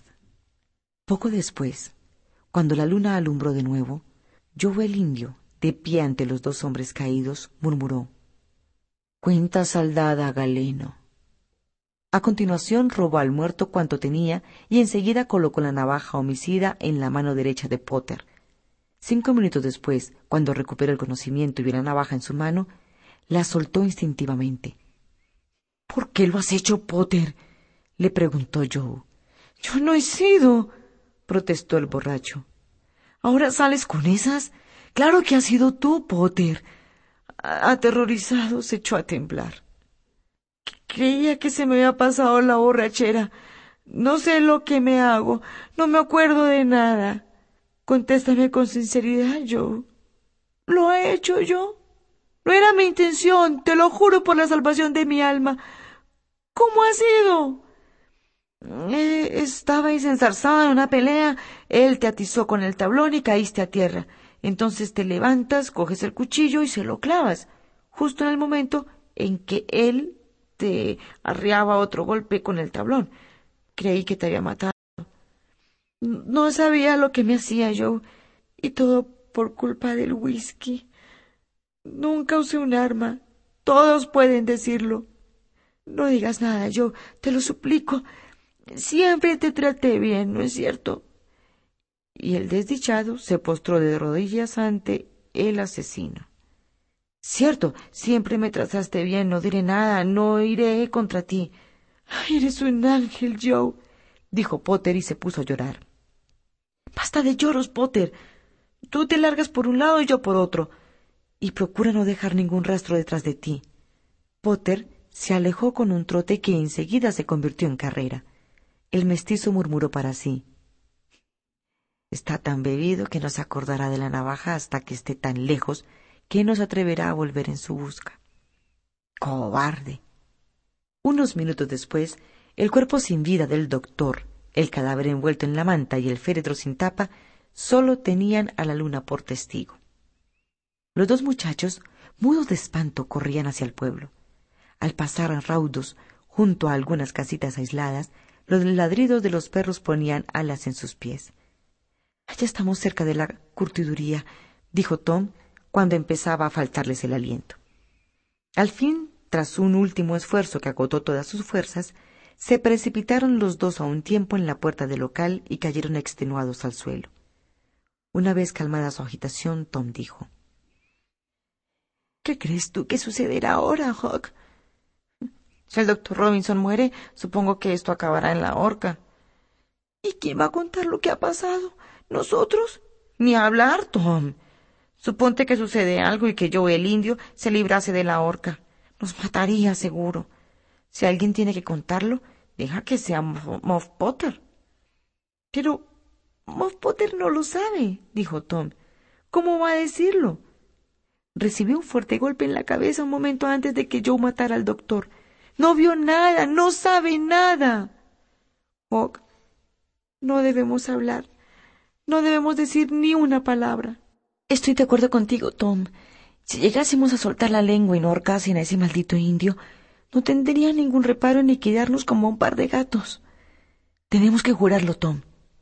Juraremos que no vamos a decir nada. Un juramento por escrito y con sangre. Sí, es lo mejor. Tom cogió una tablilla de pino que encontró en el suelo y garrapateó con gran esfuerzo las siguientes palabras. Hawk Finn y Tom Sawyer juran que no van a decir nada de esto y que si dicen algo caigan muertos en el mismo momento. Tom extrajo de la solapa de su chaqueta una de sus agujas, y cada uno de ellos se pinchó en el pulgar y se lo estrujó hasta que brotaron sendas gotas de sangre. Con un poco de tiempo, y después de estrujarse mucho, Tom pudo firmar con sus iniciales usando la yema del dedo como pluma. Huck también firmó con una H y una F, hecho lo cual enterraron la tablilla junto al muro. Una sombra se deslizó furtivamente a través de una brecha en el otro extremo del edificio, pero los chicos no se dieron cuenta de ello. Continuaron hablando en voz baja durante un rato. De pronto, un perro lanzó un prolongado y lúgubre aullido junto a la casa a pocos pasos de ellos. Don y su amigo se abrazaron espantados. ¿Por cuál de nosotros ladrará? balbuceó Huck. Cualquiera lo sabe. Mira por la grieta, pronto. No, tengo miedo. Mira tú, Tom. El perro volvió a repetir el aullido y Tom, tiritando de miedo, miró por la rendija. Es un perro sin amo, Huck. ¿Por ¿Cuál de los dos ladrará Tom? Ahora está vuelto de espaldas a nosotros, por tanto no ladrará con nosotros. ¡Qué alegría! Cesó el aullido y Tom pudo escuchar entonces una especie de gruñido. ¿Has oído, Hawk? Parecen ronquidos. Es allí, en la otra punta. Vamos, Hawk. No me gusta. ¿Y si fuera yo el indio? Como los gruñidos continuaban, los chicos decidieron ir para ver de quién se trataba. Se fueron acercando de puntillas, cautelosamente. Cuando ya estaban a pocos pasos del roncador, Tom pisó un palo que se rompió con un chasquido. El durmiente se movió un poco, dejó escapar un gruñido y su cara recibió de lleno la luz de la luna. Era Muff Potter. Los chicos salieron del edificio sin hacer ruido y a poca distancia se pararon para despedirse.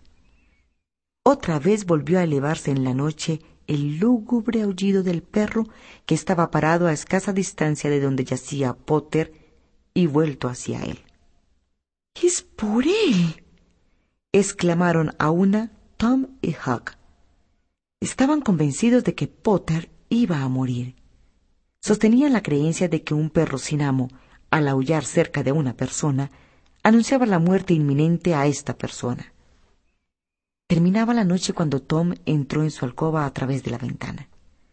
Se desnudó sin hacer ruido y no tardó en quedarse dormido.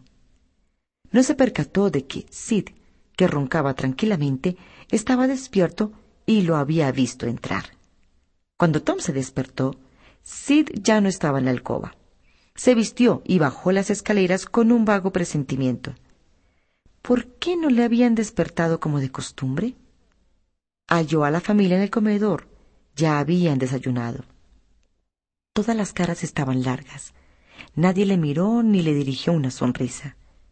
Tía Polly lo llevó aparte después del desayuno. La anciana se echó a llorar, preguntándole cómo podía comportarse así con ella. Tom, compungido, con el corazón en los talones, le pidió perdón y prometió enmendarse. Aquella mañana, en la escuela, hubo de soportar, junto con Joe Harper, la acostumbrada paliza por haber hecho novillos el día anterior. Cerca del mediodía todo el pueblo conoció de repente la horrible noticia. El triste suceso voló de persona a persona, de casa a casa. Una navaja ensangrentada había sido hallada junto al cuerpo sin vida del joven doctor y alguien la reconoció como perteneciente a Moff Potter. Se decía también que un vecino había sorprendido a Potter lavándose en un arroyo, detalle muy significativo, ya que el borrachín no solía lavarse. Había salido gente a caballo en todas direcciones, pero sin éxito. Sin duda, estaba oculto, pero tenían la seguridad de que no tardarían en atraparlo. El sheriff estaba convencido de ello. Todos los habitantes del pueblo se dirigían hacia el cementerio. Tom se unió a la procesión.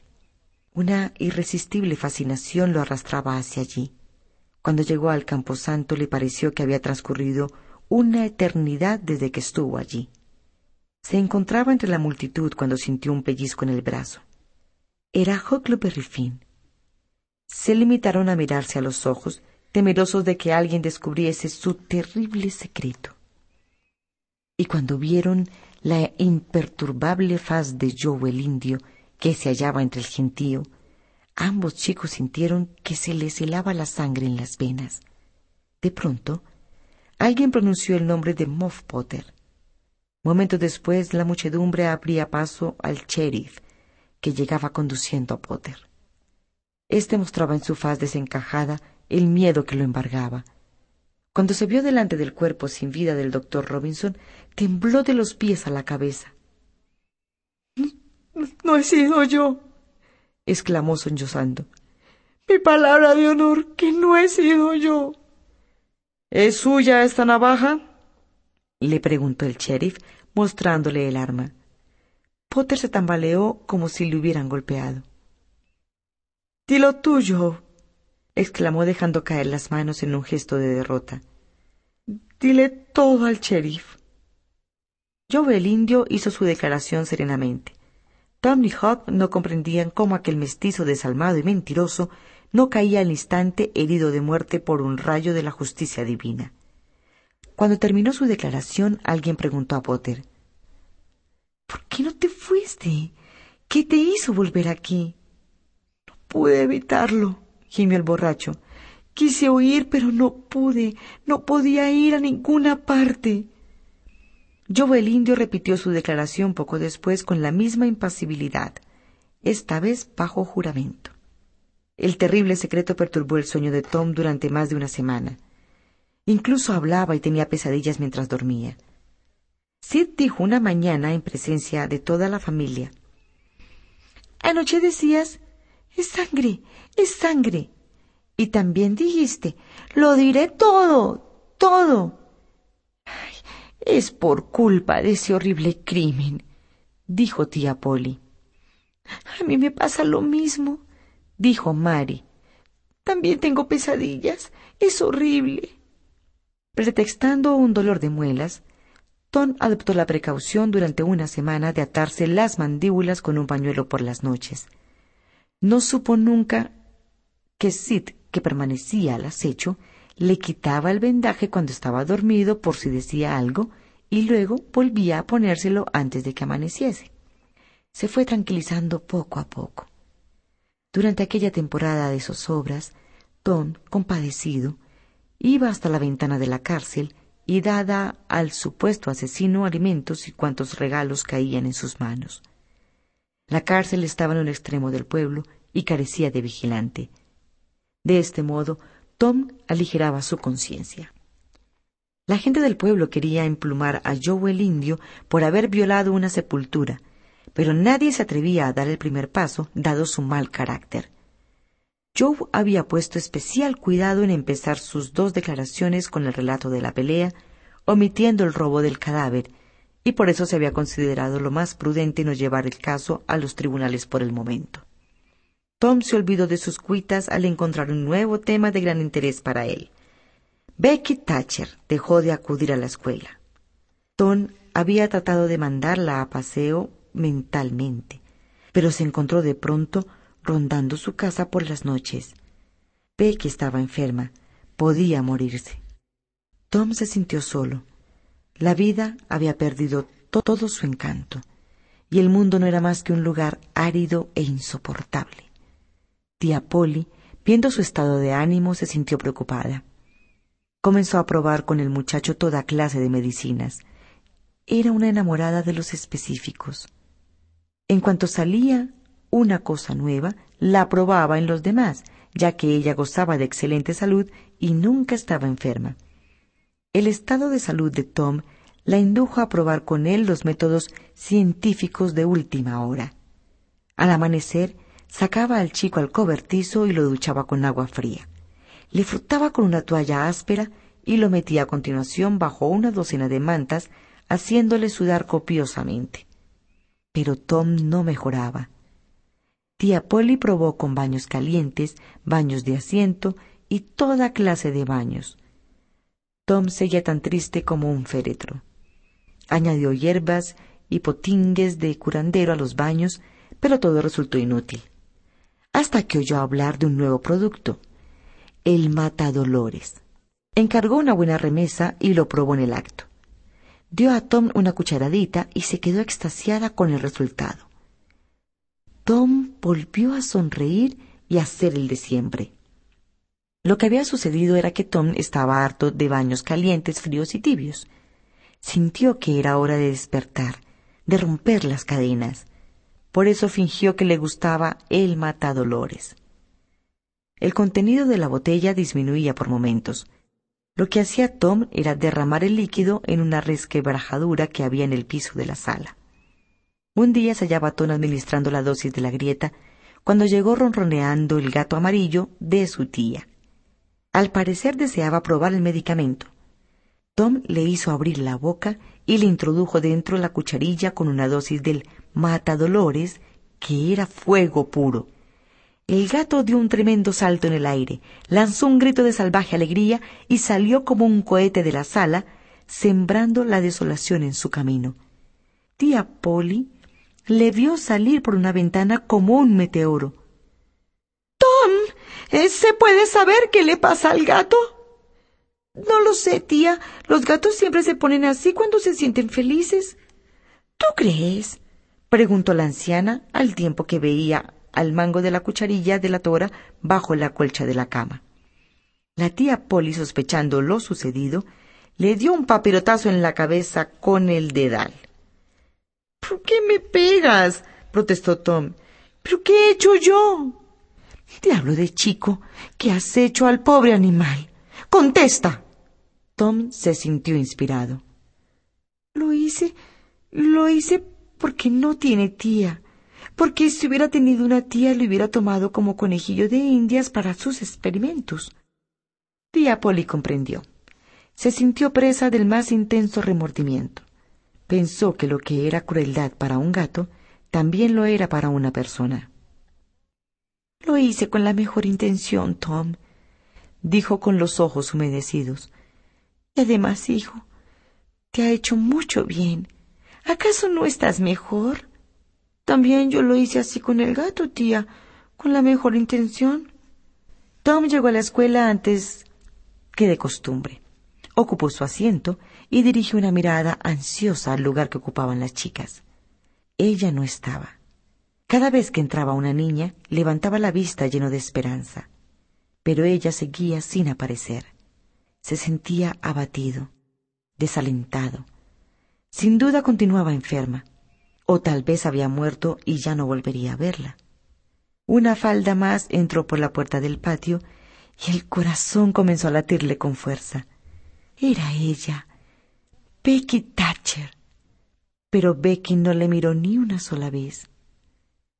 ¿Era posible que no hubiera notado su presencia?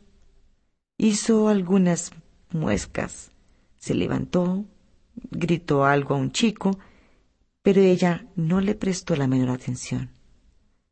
Se sintió desolado. El maestro no había llegado aún, de modo que se levantó y salió fuera, abatido y desilusionado. Tom se decidió al fin. Pensaba que nadie le quería. Todos le habían abandonado y puesto que solo pretendían deshacerse de él, que así fuera. Se alejó del pueblo inmerso en sus tristes pensamientos. Por la tarde, cuando tocó la campana de la escuela llamando a clase, no pudo evitar un sollozo. Suspiró melancólicamente pensando que no volvería a oír nunca más sonido tan familiar. Pero la culpa no era suya. Se marchaba porque le obligaban a ello. Se encontró con su entrañable amigo Joe Harper. Su madre le había castigado dura e injustamente por golosear cierto pastel de crema cuya existencia ignoraba. Por tanto, había decidido irse de casa y del pueblo, lo mismo que Tom. Mientras caminaban, hicieron un pacto. Se ayudarían mutuamente como dos hermanos. Después comenzaron a trazar planes. Joe era de la opinión que la vida de la anacoreta, viviendo de mendrugos y en soledad, no carecía de atractivos. Pero Tom le hizo comprender que una vida consagrada a la piratería era mucho más interesante. Tres millas abajo del pueblo, en un lugar donde el Mississippi tenía más de una milla de ancho, había una isla larga y angosta que podía servirles como base de operaciones. Se hallaba del lado de allá del río, frente a una selva profunda e inexplorada. Se llamaba la isla de Jackson, pero antes de trasladarse allí buscaron a Huckleberry Finn. Cuando dieron con él, no les costó trabajo convencerle para que se uniera a ellos. Convinieron en reunirse a medianoche dos millas más arriba del pueblo y a orillas del río, en un lugar donde había atracada una balsa de troncos. Todos se proponían llevar anzuelos, cabos y cuantas provisiones pudieran conseguir. Antes de reunirse de nuevo divulgaron la noticia, entre sus amigos, de que muy pronto iba el pueblo a enterarse de algo muy gordo. Tom llegó a medianoche con un jamón cocido y otros víveres. Harper llevaba un buen trozo de tocino y Huckleberry Finn una cazuela, algunas mazorcas y una hoja de tabaco a medio curar. Desatracaron la balsa. Tom era el capitán y daba las órdenes oportunas. Hook iba en el remo de popa y Joe en el de proa. La balsa enfiló hacia la isla remontando la corriente, y durante casi una hora los piratas intercambiaron muy pocas palabras. Tom iba en el centro de la embarcación con los brazos cruzados y el semblante grave, como corresponde a un capitán. Cuando pasaron ante las luces del lejano pueblo, los tres muchachos le dirigieron una última mirada, a la vez desesperada y triunfante. Hacia las dos de la madrugada, la balsa varó en la barra de la isla, a doscientas varas de la orilla. Desembarcaron los pertrechos, entre los que había una vela deteriorada, y la extendieron sobre una oquedad, entre los matojos del terreno, para resguardar las provisiones. Ellos dormirían al aire libre mientras hiciera buen tiempo. Hicieron una hoguera junto a un tronco caído a poca distancia del bosque. Cenaron tocino pasado por la sartén y gastaron la mitad de la harina de maíz que tenían. Estaban dispuestos a no volver a la civilización. Se sentían muy grandes e importantes por estar allí, en una isla desierta. Una vez despachada la última loncha de tocino, se tendieron en la hierba. Si los chicos no viesen, se morirían de envidia, dijo Tom. ¡Hey, Hook! Aquí se está muy bien, contestó Hook, y nadie nos molestará. Esta es la clase de vida que a mí me gusta, prosiguió Tom. No hay que madrugar, ni ir a la escuela, ni lavarse, ni nada por el estilo. Ya ves, Joe, un pirata vive mucho mejor que una anacoreta. Tienes razón, concedió Joe. Es mejor ser pirata. Un pirata, además, es siempre muy bien mirado. Huckleberry agujereó una mazorca de maíz y clavó en ella un tallo hueco a guisa de boquilla. Luego la llenó de tabaco, aplicó un ascua en la cazoleta y lanzó al aire una bocanada de humo espesa y fragante. Sus compañeros decidieron adquirir aquel vicio lo antes posible. Hawk preguntó qué era lo que debían hacer los piratas, y Tom le contestó sin la menor vacilación que apresar barcos, apoderarse de los tesoros que llevasen a bordo y enterrarlos en una isla. Joe, por su parte, aseguró que todos los piratas importantes vestían trajes lujosos. Hawk, consternado, no pudo por menos de echar un vistazo a su lamentable vestimenta. Mm, me parece que yo no voy vestido de pirata, murmuró. Los otros le dijeron que no debía preocuparse. Tendría todos los trajes lujosos del mundo cuando comenzasen a piratear. Cuando Tom se despertó a la mañana siguiente, no sabía dónde se encontraba. Se incorporó frotándose los ojos y recordó al fin. Reinaba un gran silencio. El rocío humedecía la hierba. Aún no había salido el sol y sus compañeros de aventura seguían durmiendo. Oyó en el bosque el canto de un pájaro al que contestó otro inmediatamente. Poco a poco los sonidos se fueron multiplicando. Resurgía la vida. Tom observó a una oruga diminuta arrastrándose por entre la hierba. No tardó en aparecer una procesión de diligentes hormigas, una mariquita trepada por el tallo de una delicada flor silvestre. A continuación vio un escarabajo que empujaba su pelota tosudamente. Tom le tocó con un dedo y el animalito encogió las patas y se hizo el muerto. Una ardilla gris pasó veloz junto al campamento. Un pájaro se posó en la rama de un árbol sobre la cabeza de Tom y empezó a cantar armoniosamente. Tom despertó a sus amigos piratas, y los tres fueron a bañarse completamente desnudos en el agua cristalina y poco profunda del banco, cuya arena era fina y blanquísima. Una crecida del río, o tal vez una corriente, se había llevado la balsa de troncos. Pero no lo lamentaron tenían así un nuevo pretexto para no volver a la civilización. Regresaron al campamento frescos y llenos de optimismo. Mientras Tom y Joe reanimaban el fuego de la hoguera que aún conservaba ascuas encendidas, Huck descubría un manantial de agua fresca muy cerca de allí.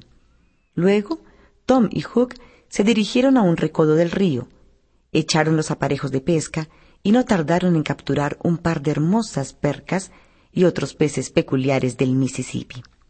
Después del desayuno se tumbaron a la sombra. Hook encendió su pipa, y cuando se cansó de fumar, se levantaron para adentrarse en el bosque en una vieja exploración. Comprobaron que la isla tenía tres millas de largo por un cuarto de milla de ancho, y que la orilla del río más cercana solo estaba separada de la isla por un estrecho canal de apenas doscientas varas de anchura. Cuando regresaron al campamento, era ya cerca de media tarde. Almorzaron opíparamente con jamón y volvieron a echarse a la sombra. Hablaban animadamente, pero una especie de baja inquietud se iba apoderando de ellos. Empezaban a sentir nostalgia de sus hogares, de todo cuanto habían dejado atrás, pero ninguno se atrevía a confesar su debilidad. Oyeron un sordo rumor, un ruido que se esfumaba y reaparecía hasta que se fue haciendo más intenso. ¿Qué será? balbuceó John alarmado.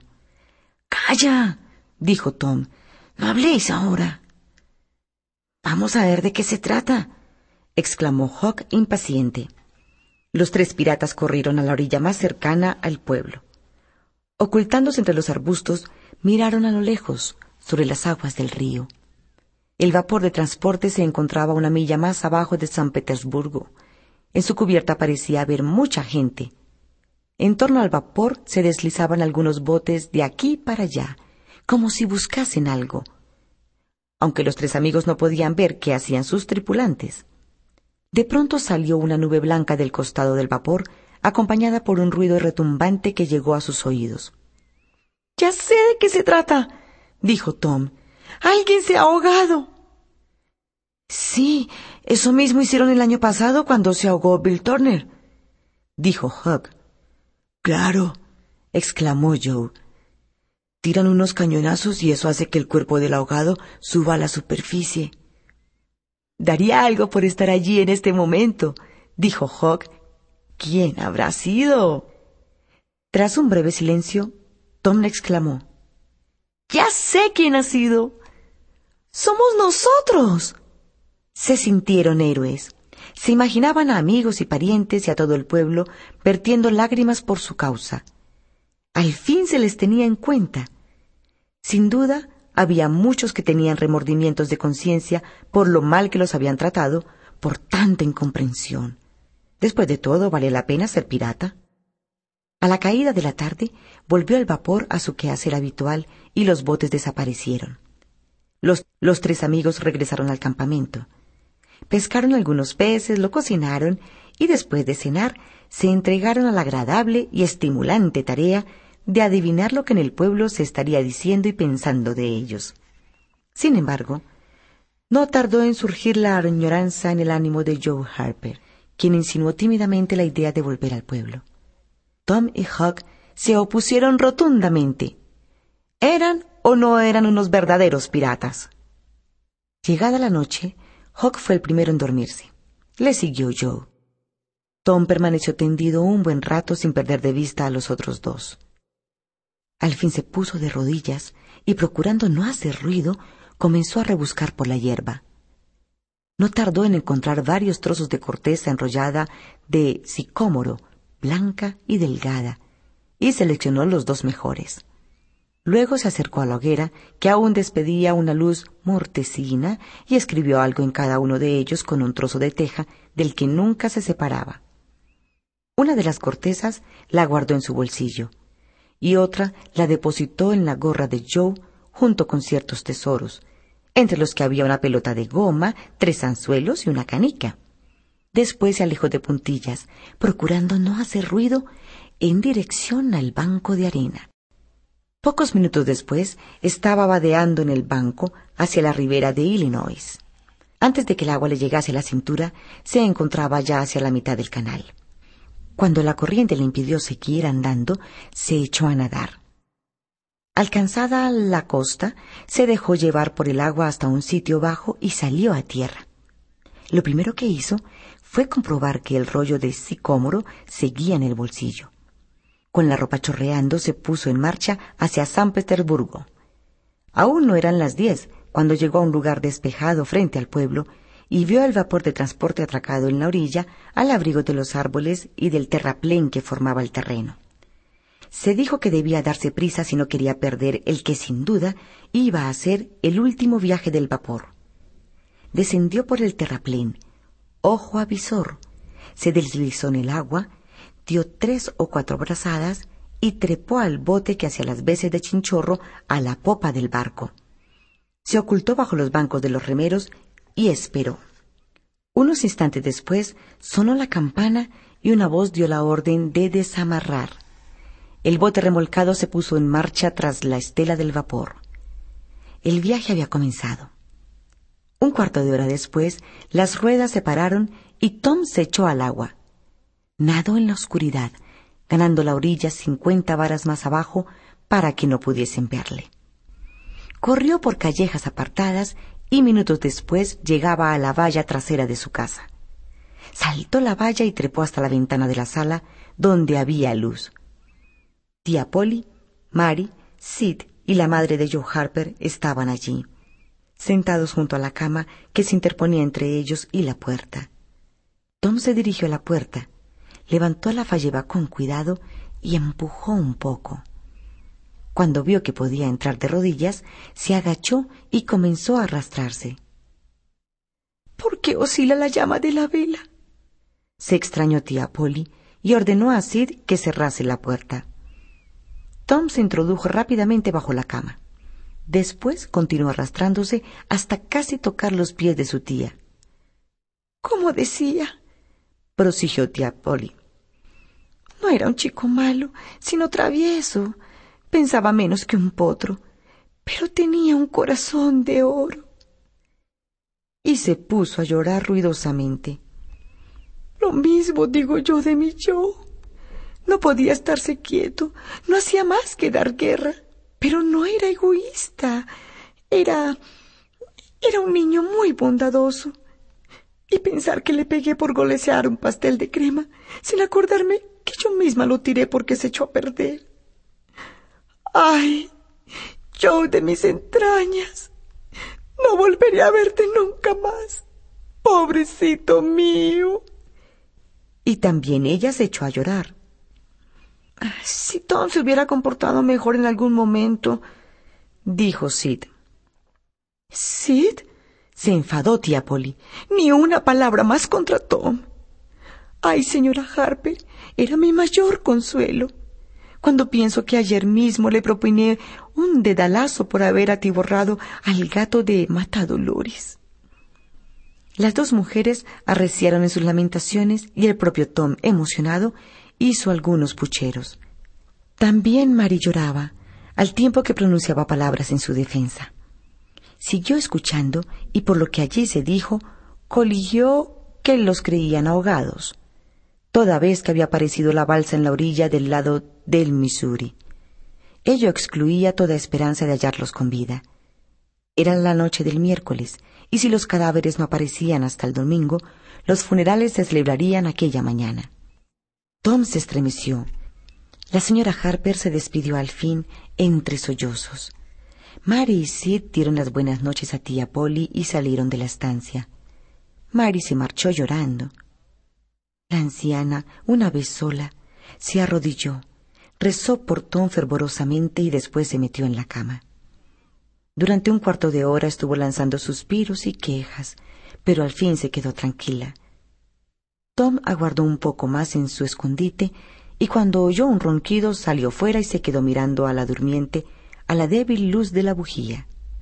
Iba a dejar la corteza de sicómoro junto al candelero, pero lo pensó mejor y volvió a guardárselo en el bolsillo. Luego se inclinó, depositó un beso en la marchita faz de tía Polly y salió del cuarto. Volvió al embarcadero. No vio a nadie por allí, de modo que pudo subir a la barca. El vigilante nocturno tenía la inveterada costumbre de dormir durante la noche. Desamarró el bote, saltó a su interior y poco después remaba arriba arriba. Cuando llegó al campamento de los piratas ya había transcurrido la noche. No quiso capturar el bote para que no los descubrieran. Por esa razón lo abandonó en la orilla. Cuando los otros dos piratas le vieron aparecer, se llevaron una gran alegría.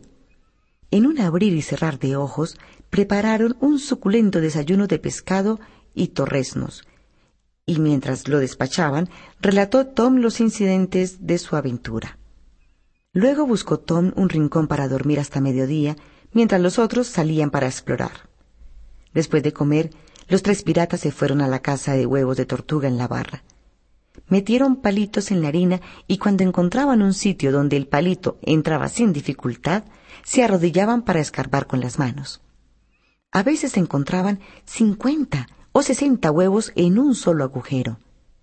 Eran redondos y blancos, algo más pequeños que una nuez. Aquella noche cenaron fritada de huevos y el viernes se desayunaron con otra fritada. Después del desayuno se bañaron en la barra, echándose agua unos a otros. Más tarde jugaron al circo, para lo que trazaron un círculo en la arena. Cuando se cansaron de payasear, jugaron a las canicas, hasta que también se hastiaron de la diversión. Fueron otra vez a nadar, y al salir del agua, se fue cada cual por su lado. Se habían puesto melancólicos y miraban anhelantes a través del río en dirección al pueblo. Tom se sorprendió a sí mismo escribiendo el nombre de Becky en la arena con el dedo gordo del pie. Lo borró al instante, indignado contra su propia debilidad, pero no tardó en volver a escribirlo. El más afectado por la melancolía era Joe. Cuando se reunieron de nuevo, dijo que se aburría soberanamente, que deseaba volver a casa con su madre. No, Joe, no, dijo Tom. Aquí estamos la mar de bien. Hacemos lo que nos viene en gana. Pescamos, nadamos y jugamos. ¿Qué más quieres? Me importa un bledo todo eso, contestó Joe. Quiero irme a casa. También yo quiero irme, Tom, dijo Hawk, cari acontecido. Está bien, está bien. Podéis iros si os da la gana. Yo me quedo. Joe y Hawk se vistieron en silencio recogieron sus cosas y se dirigieron a la orilla. Volvieron un momento la cabeza para mirar a Tom y luego comenzaron a vadear hacia la ribera de Illinois. A Tom se le encogió el corazón. De súbito echó a correr tras sus compañeros. ¡Aguardad! gritó. Tengo que deciros una cosa. Los otros se detuvieron. Tom les explicó su secreto y cuando terminó de hablar, las caras de sus amigos irradiaban una dicha inmensa. Lanzaron gritos de alegría, asegurando que si lo hubieran sabido antes, no habrían pensado en volver al pueblo. Los tres piratas regresaron a la isla para reanudar sus juegos alegremente. alabando sin cesar el ingenio y el formidable plan de Tom. Después de una suculenta comida de huevos y pescado, Tom manifestó que deseaba aprender a fumar. Joe dijo que también él quería hacer la prueba. Así pues, Huck fabricó dos pipas y las llenó de tabaco. Tendidos en la hierba, reclinados sobre los codos, los dos fumadores novicios empezaron a fumar. Es muy fácil, dijo Tom, echando una gran bocanada de humo. Y tan fácil, corroboró Joe. Si lo hubiera sabido antes, a estas alturas sería tan buen fumador como Hawk. Poco después, Joe comenzó a ponerse pálido y a carraspear. Con voz tenue dijo Ahora que recuerdo, se me ha perdido la navaja. Ay, voy a buscarla. Tom, que estaba tan pálido como él, tartamudeó. Voy. voy a ayudarte. Tú te vas por allí y yo buscaré cerca del arroyo. No vengas, Hawk. No hace falta. Hawk esperó una hora. Entonces se cansó de estar solo y se fue en busca de sus compañeros. Los encontró dormidos en el bosque. Estaban muy pálidos. No tuvo que estrujarse y los sesos para comprender lo sucedido. Aquella noche, después de la cena, Hawk preparó su pipa y preguntó a sus amigos si deseaban fumar con él. Ellos se apresuraron a contestar que no se sentían muy bien debido sin duda a que habían comido algo al mediodía y que eso les sentó mal. Poco después de medianoche se despertó Joe y llamó a los otros. Se avecinaba una tormenta. El bochorno de la atmósfera era sofocante. Sin embargo, los chicos se apiñaron junto a la hoguera sobrecogidos. La oscuridad, más allá del fuego, era total. Una claridad fugaz se dejó ver por entre el follaje.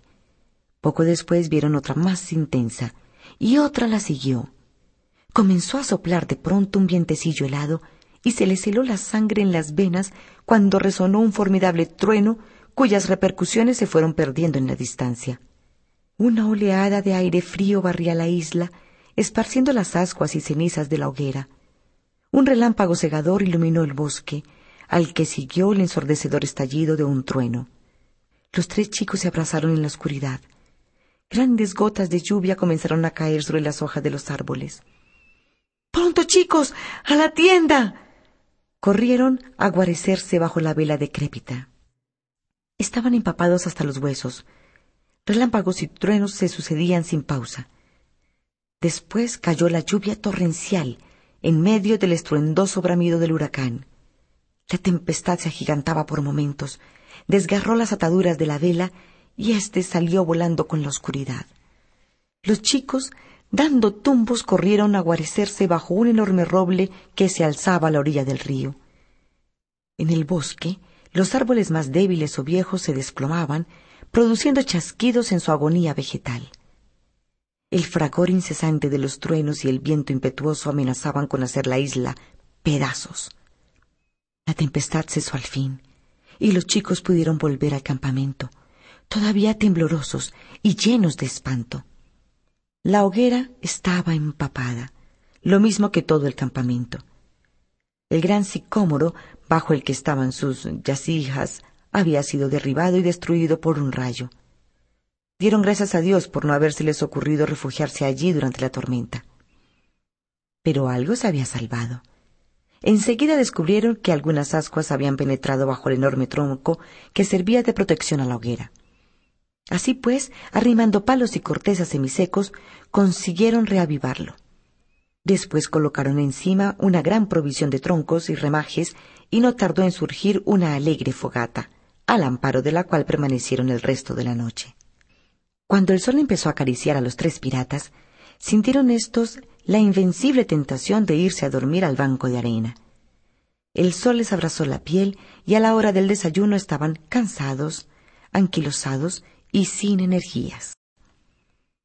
En el pueblo no había risas ni alegría en la tarde del sábado. Las familias de tía Polly y de los Harper se estaban vistiendo de riguroso luto. En el pueblo reinaba una inusitada quietud. Los chicos, en especial los compañeros de Tom y Joe, no jugaban o lo hacían por poco tiempo y de mala gana. Por la tarde, Becky, sin apenas darse cuenta de dónde estaba, se encontró vagando por el patio de la escuela. No tengo ningún recuerdo de él, pensaba. Ni siquiera un boliche de latón que quiso darme un día y que yo rechacé. Fue aquí, en este patio, donde le dije aquello. Pobre Tom. No volveré a verle nunca más. Este pensamiento hizo que las lágrimas empezaran a caer por sus mejillas. Se alejó de la escuela y estuvo un rato vagando sin rumbo fijo. Luego se unió a un grupo de chicos y chicas que, como era de esperar, hablaban de los aventureros Tom y Joe, de las muchas hazañas que les habían visto protagonizar y de lo excelentes muchachos que eran. A la mañana siguiente, después de la escuela dominical, comenzó a doblar la campana. La gente del pueblo llenó la iglesia por completo. No había murmullos, solo se oía el rozar de los vestidos cuando las mujeres se acomodaban en los asientos. El silencio se hizo aún más profundo cuando entraron tía Polly, Sid y Mary, seguidos de los Harper, todos vestidos de luto. Todos los fieles, incluido el viejo pastor, se incorporaron hasta que los enlutados tomaron asiento en el banco delantero. Se entonó un himno y el sacerdote anunció el título de su sermón. Yo soy la resurrección y la vida.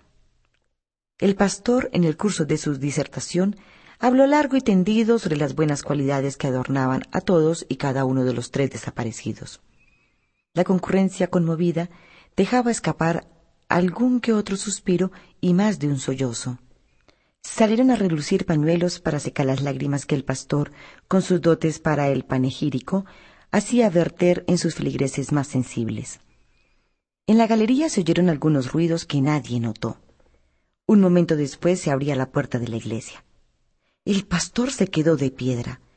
La concurrencia miró hacia atrás y se quedó atónita cuando vio a los tres ahogados avanzando en hilera por el pasillo central de la nave. Tom iba a la cabeza, seguido por los otros dos. Habían permanecido en la galería que casi siempre estaba cerrada escuchando su propio panegírico. Tía Polly, Mary y los Harper se arrojaron sobre los muchachos y los cubrieron de besos y caricias. Incluso Hawk, el huérfano de madre, el infeliz desamparado, recibió palabras amables y alguna carantoña afectuosa por parte de tía Polly. De pronto, el sacerdote gritó con voz potente Alabado sea Dios y en que procede toda bendición. Cantemos con toda nuestra alma. Cantaron, en efecto, con toda el alma. Aquel era el secreto de Tom, su propósito de volver al pueblo con los compañeros para presenciar sus propios funerales. Habían remado hasta la orilla del Missouri sobre un tronco en el atardecer del sábado, tomando tierra a seis millas del pueblo. Habían dormido en los bosques hasta la llegada del alba, y luego se deslizaron por callejas solitarias. En la galería de la iglesia durmieron otro rato hasta que empezó a entrar gente. El lunes por la mañana, durante el desayuno, tía Polly y Mary se deshacían en amabilidades para con Tom. Ha sido un buen bromazo, Tom, dijo tía Polly. Pero nos has tenido sufriendo durante casi una semana. Podías haber venido para decirme de algún modo que no estabais muertos. Sí, Tom, eso es lo que debiste hacer, dijo Mary.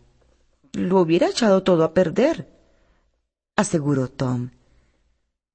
De todas formas, soñé con usted, tía. Fue el miércoles por la noche. Soñé que usted, Mary y Sid estaban ahí junto a la cama. Ah, la madre de Joe Harper también estaba. Es cierto, también estaba. ¿Y, ¿Y, qué más soñaste? Pues... Mm, espere que haga memoria. Mm, ah, ya sé. El viento sopló la vela porque la puerta estaba entreabierta. Entonces usted ordenó a Sid que la cerrara. Eso es exactamente lo que sucedió, Tom exclamó tía Polly maravillada. Para que luego digan que los sueños no significan nada. Se lo he de decir a Sereny Harper.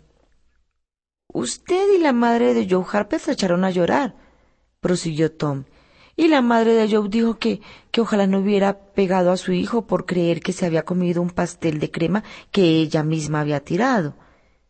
Después se habló de dragar el río y de los funerales del domingo si no aparecían antes nuestros cadáveres. Y cuando se fueron todos, usted rezó y se acostó. Y yo dejé junto al candelero un pedazo de corteza que decía, no estamos muertos, solo estamos haciendo de piratas. Luego me incliné y le di un beso. ¿Es eso cierto, Tom? inquirió tía Polly, radiante de alegría. Es cierto, tía Polly, repuso Tom muy serio. Pues por exacción te lo perdono todo. Es una buena acción, de acuerdo, intervino Sid, pero fue solo en sueños. Cállate, Sid, ordenó tajante tía Polly. Uno hace en sueños lo que haría si estuviese despierto, y ahora andad a la escuela. Ya me habéis mareado bastante. Los niños se fueron a la escuela y la anciana a casa de la señora Harper a contarle el sueño de Tom. Sid tenía un pensamiento. Hay algo raro en un sueño como ese, sin una sola equivocación. Tom se había convertido en un héroe. Todas las miradas de los chicos iban dirigidas hacia él. Los chicos más pequeños andaban tras sus pasos, orgullosos de ser vistos en su compañía. Los de su edad se consumían en envidia al verle tan curtido por el sol y tan solicitado. En la escuela, Tom y Joe comenzaron a relatar sus aventuras a un enjambre de admiradores. Por último, los dos piratas sacaron sus pipas y se pusieron a fumar, cubriéndose de gloria. Cuando llegó Becky Thatcher, Tom hizo como que no la veía. La niña, encendido el rostro y brillante los ojos, comenzó a gastar bromas y a perseguir a sus compañeros, riéndose como una loca cuando atrapaba a alguna. Tom notó que ella le miraba con el rabillo del ojo. Entonces, Tom se puso a conversar con Amy Lawrence, que se puso muy contenta. Becky se acercó a un grupo que estaba cerca de la pareja y empezó a hablar de cierta merienda campestre que iba a organizar su mamá invitó a todo el grupo sin dejar de mirar de soslayo a Tom. Este le volvió la espalda y se alejó con Amy Lawrence. Becky se fue a un lugar apartado del patio para secarse las lágrimas que asomaban a sus ojos. Estaba furiosa, con sed de venganza, herida en su amor propio. Cuando tocó la campana llamando a clase, aún no se le había pasado el enfado. Durante el recreo, Tom siguió coqueteando con Amy. Durante un rato disfrutó haciendo sufrir a Becky. Pero esta y Alfredo Temple, el muchacho al que Tom zurrara cuando ambos se vieron por primera vez, comenzaron a charlar y enseguida se hicieron muy amigos, a lo que parecía sentándose en un banco para hojear un libro de estampas. Los celos abrazaron a Tom. No me importaría que fuera otro, se dijo. Cualquiera, menos ese gomoso presumido de San Luis. Le zurré el primer día que pisó el pueblo y volveré a zurrarle cuando le pille en la calle. Tom regresó a casa al mediodía. Becky, no lejos de la escuela, siguió mirando estampas con Alfredo Temple, a la espera de que Tom los viese de nuevo. Pero como Tom no aparecía, Becky se levantó sin decir palabra y se alejó. Alfredo, estupefacto, corrió tras ella y se puso a su lado. Entonces Becky le gritó Déjame en paz. No te puedo ver. Para que lo sepas. Alfredo, humillado y furioso, entró en la escuela desierta. Comprendió que Becky le había utilizado para provocar los celos de Tom, al que ahora aborrecía aún más. Decidió vengarse. Sus ojos tropezaron con la gramática de su rival. Abrió el libro y en la página donde empezaba la lección de aquella tarde vertió medio frasco de tinta. En aquel preciso instante, Becky se asomó a la ventana, vio la maniobra y siguió su camino. Alfredo no había visto a la niña. Mientras tanto, Tom llegaba a su casa de pésimo humor. Tom, eres un bandido, le dijo su tía nada más verle. ¿Qué pasa ahora, tía? Sereny Harper, la madre de Joe, me lo ha contado todo. Joe le ha confesado a su madre que tú estuviste aquí aquella noche y que escuchaste todo lo que dijimos. ¿Y yo qué me había creído lo de tu sueño? Me has puesto en el más espantoso de los ridículos. Tita, lo hice sin intención. No vine a burlarme de nadie aquella noche, sino a demostrarle que estaba vivo. Pero pues cuando empezaron a hablar de los funerales, se me ocurrió lo de escondernos en la galería para verlo todo. Yo traía una corteza de sicómoro escrita para dejársela a usted. ¿Qué corteza? Una corteza donde había escrito que nos habíamos hecho piratas. Y cuando me marché le di a usted un beso porque la quiero mucho. ¿De veras hiciste eso, Tom? exclamó tía Polly conmovida. Pues bésame otra vez, hijo. Cuando Tom se fue a la escuela, la anciana corrió a una alacena y sacó la chaqueta que Tom llevaba puesta aquella noche. Un momento después leyó lo que Tom había escrito en la corteza.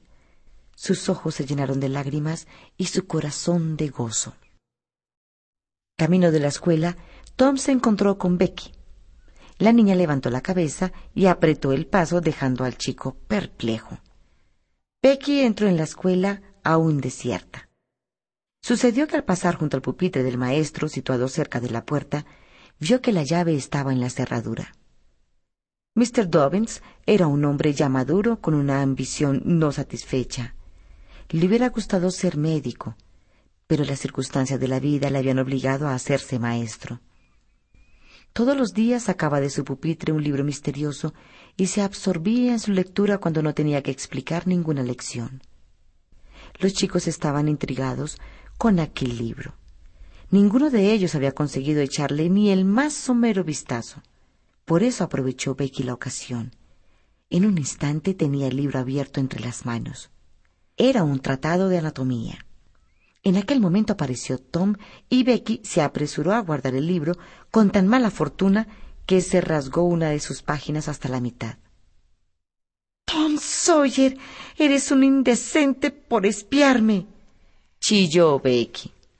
Pero yo no podía saber que estabas viendo ese libro, protestó Tom y volvió raudo sobre sus pasos para reunirse con los chicos que iban llegando.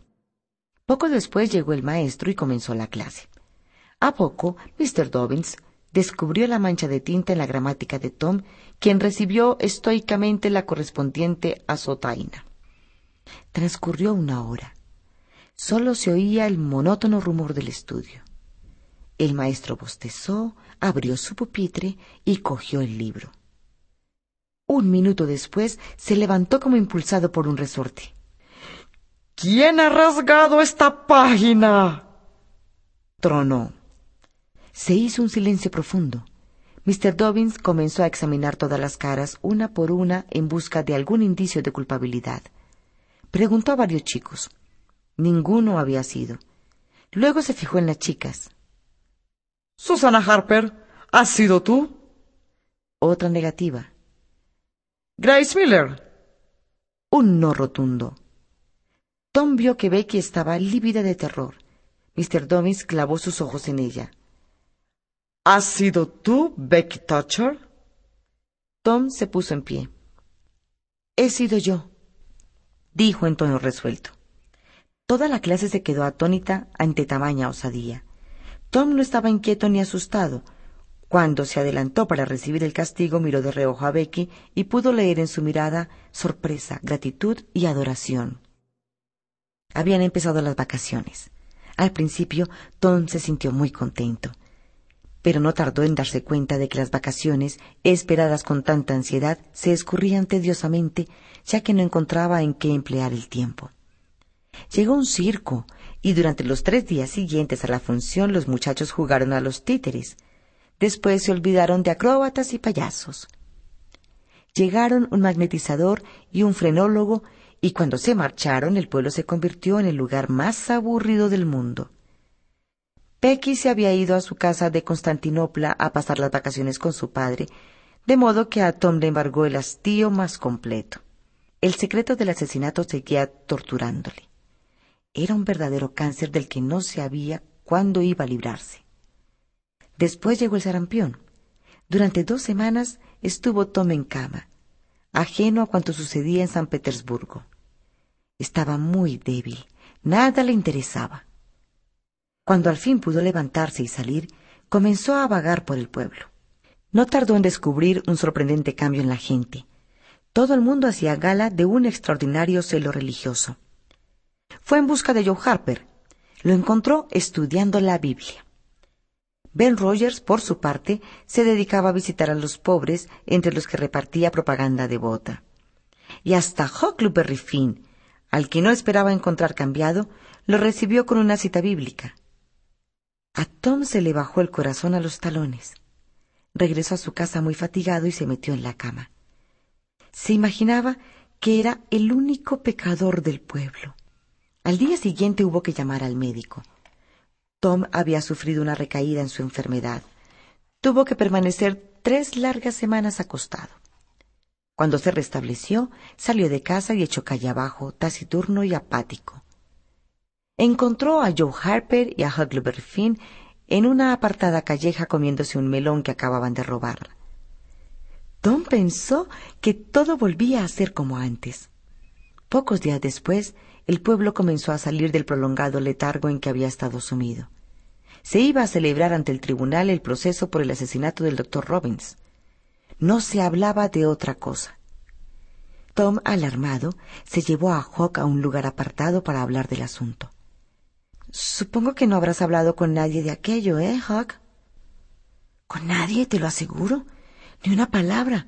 Sabes muy bien que no viviríamos ni dos días más si eso llegara a descubrirse. Después de una pausa, Tom dijo Y supongo también que nadie te hará hablar, ¿no es cierto? ¿Estás loco, Tom? Si hablase, ese mestizo no tardaría en ahogarme. De acuerdo. Estaremos seguros mientras no abramos el pico.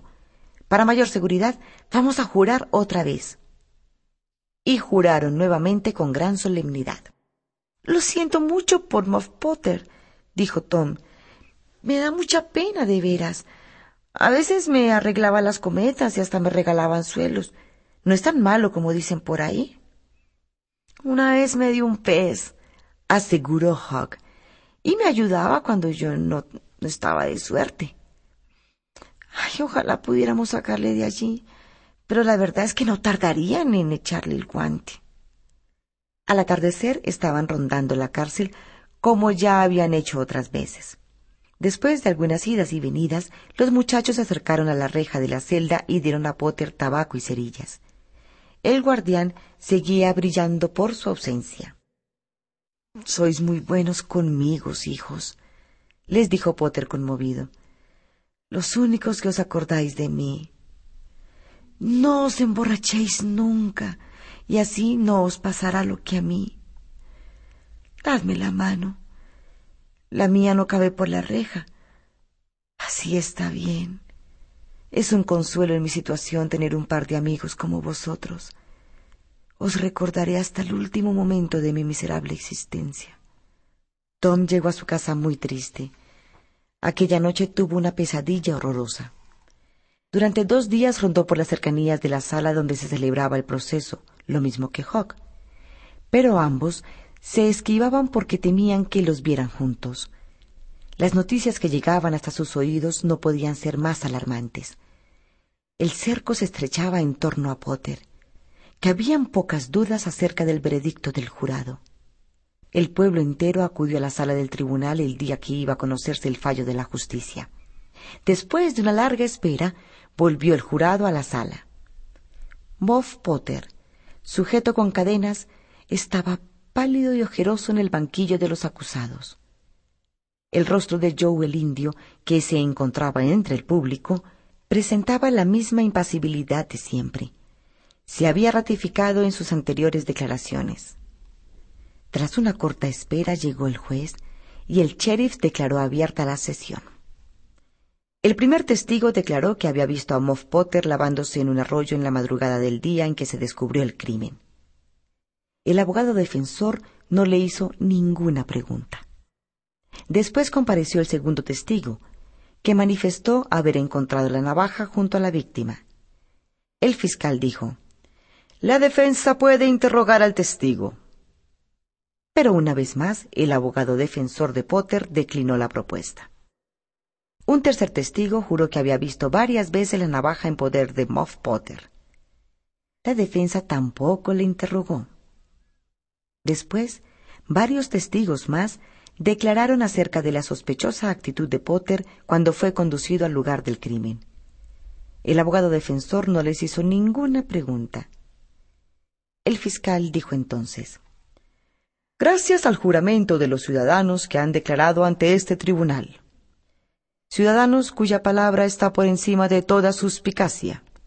Hemos podido establecer que el autor de este crimen execrable es Moff Potter. El desdichado Potter dejó escapar un sollozo y se tapó la cara con las manos. Se hizo un silencio angustioso en la sala. Los ojos de algunas mujeres se humedecieron. En el fondo compadecían al borrachín que siempre había sido Moff Potter.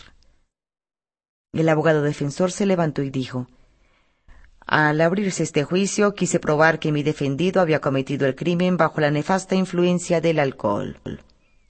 Ahora es otra mi intención. Que comparezca Tom Sawyer, concluyó dirigiéndose al alguacil.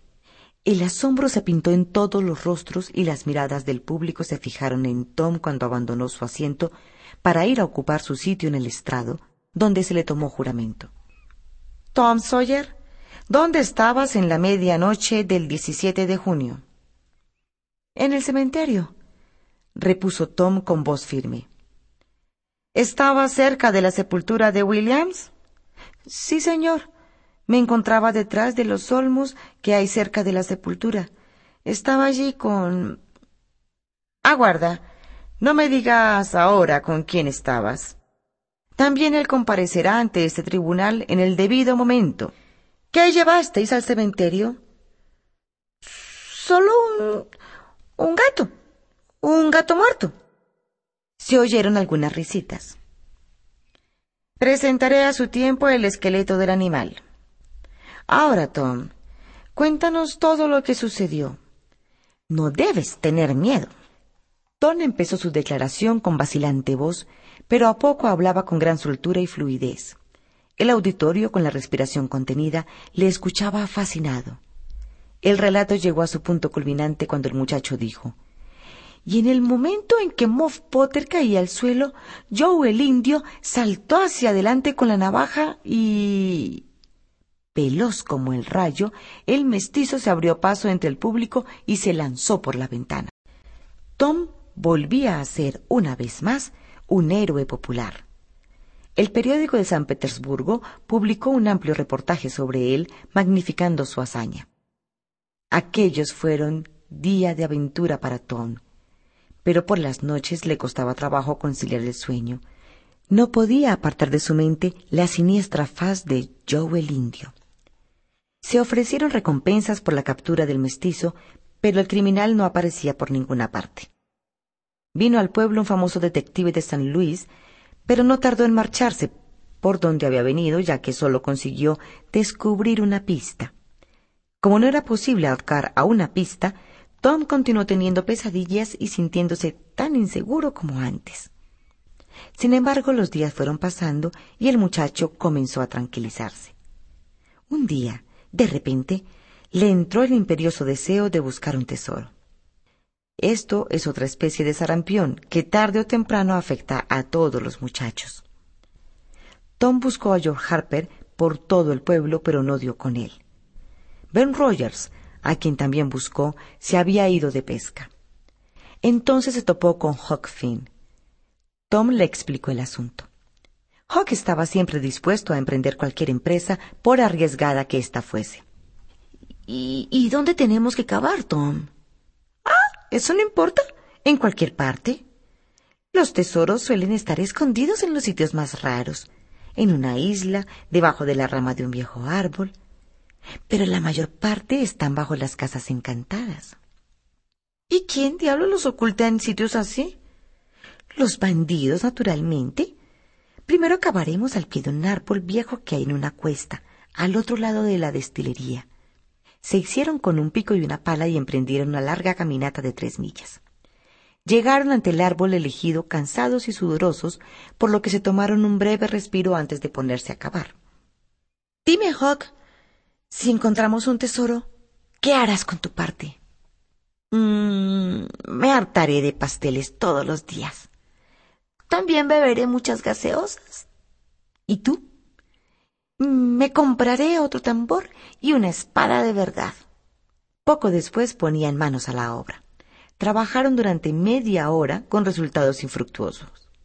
Tras un respiro de varios minutos, volvieron a la carga con mayor brío, hasta que Huck, cansado de cavar, se detuvo y preguntó Oye, Tom, ¿lo entierran siempre tan hondo?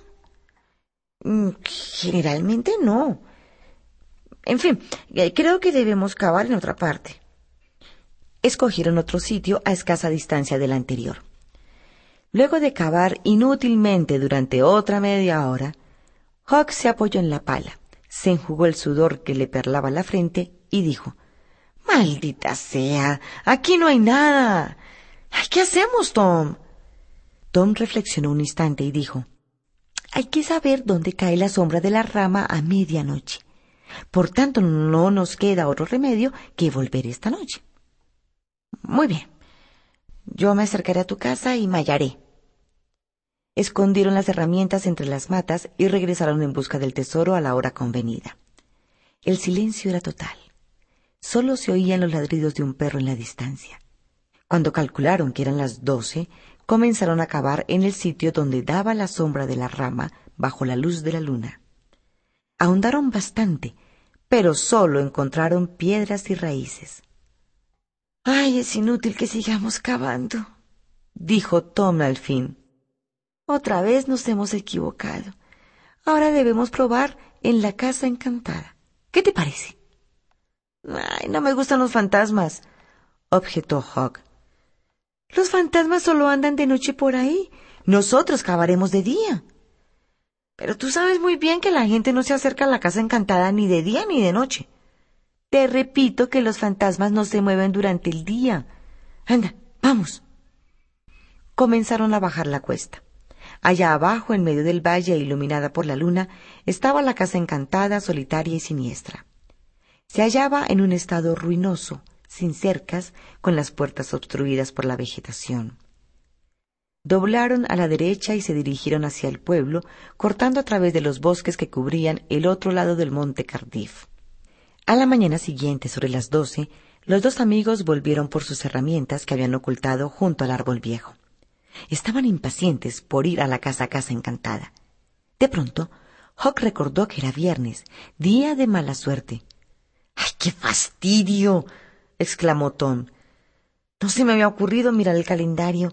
En un día así no podemos aventurarnos. Eh, lo dejaremos por hoy. Se entretuvieron jugando a Robin Hood hasta que se cansaron y volvieron al pueblo. El sábado, a mediodía, estaban de nuevo junto al árbol caído. Cavaron en el último hoyo tan infructuosamente como en ocasiones anteriores. Así pues, no les quedó más remedio que cargar con sus herramientas y marcharse. Cuando llegaron a la casa encantada, se sintieron desalentados y por un momento pensaron en volverse atrás. Bajo el sol abrasador reinaba allí un silencio amenazador, cargado de vagos presagios. Haciéndose los fuertes, se acercaron a la puerta para atisbar el interior. Vieron una estancia sin pavimento en cuyo piso crecía la hierba, con telas de araña por todas partes. Una escalera ruinosa comunicaba con el piso superior. Entraron de puntillas, con los músculos tensos, dispuestos a emprender la huida a la menor señal de peligro. Examinaron el lugar. Poco a poco fueron perdiendo el temor, envalentonados por su propia audacia. Decidieron echar una mirada al piso de arriba. Dejaron las herramientas en un rincón y subieron. Había allí el mismo estado de total abandono que en el piso bajo. Ya se disponían a bajar cuando oyeron los pasos de alguien que se acercaba a la casa. Vámonos, Tom, dijo Hawk asustado. No te muevas. Vienen derecho hacia la puerta. Se tendieron en el suelo con los ojos pegados a los resquicios del entarimado. Se han parado. Ahora entran. Silencio, Hawk. No hables nada. Entraron dos hombres. Los muchachos reconocieron a uno de ellos. Era el viejo español sordomudo que había estado rondando por el pueblo en los últimos días. El otro era un individuo harapiento de fisonomía más bien desagradable.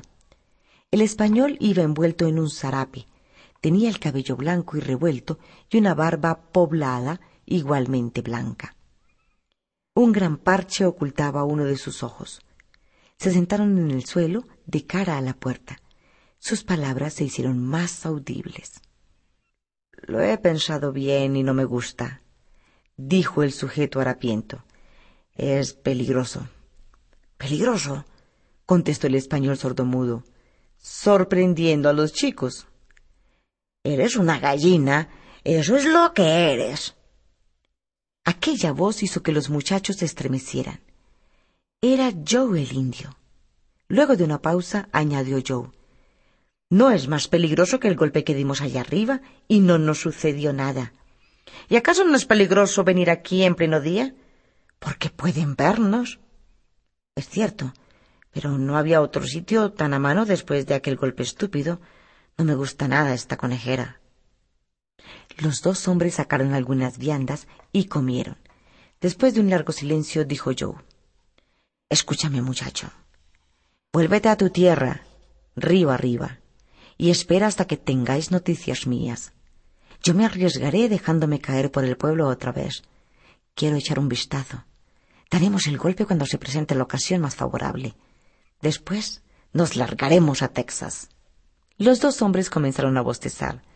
Joe dijo Ay, voy a dormir un rato. Vigila tú. Ahora te toca.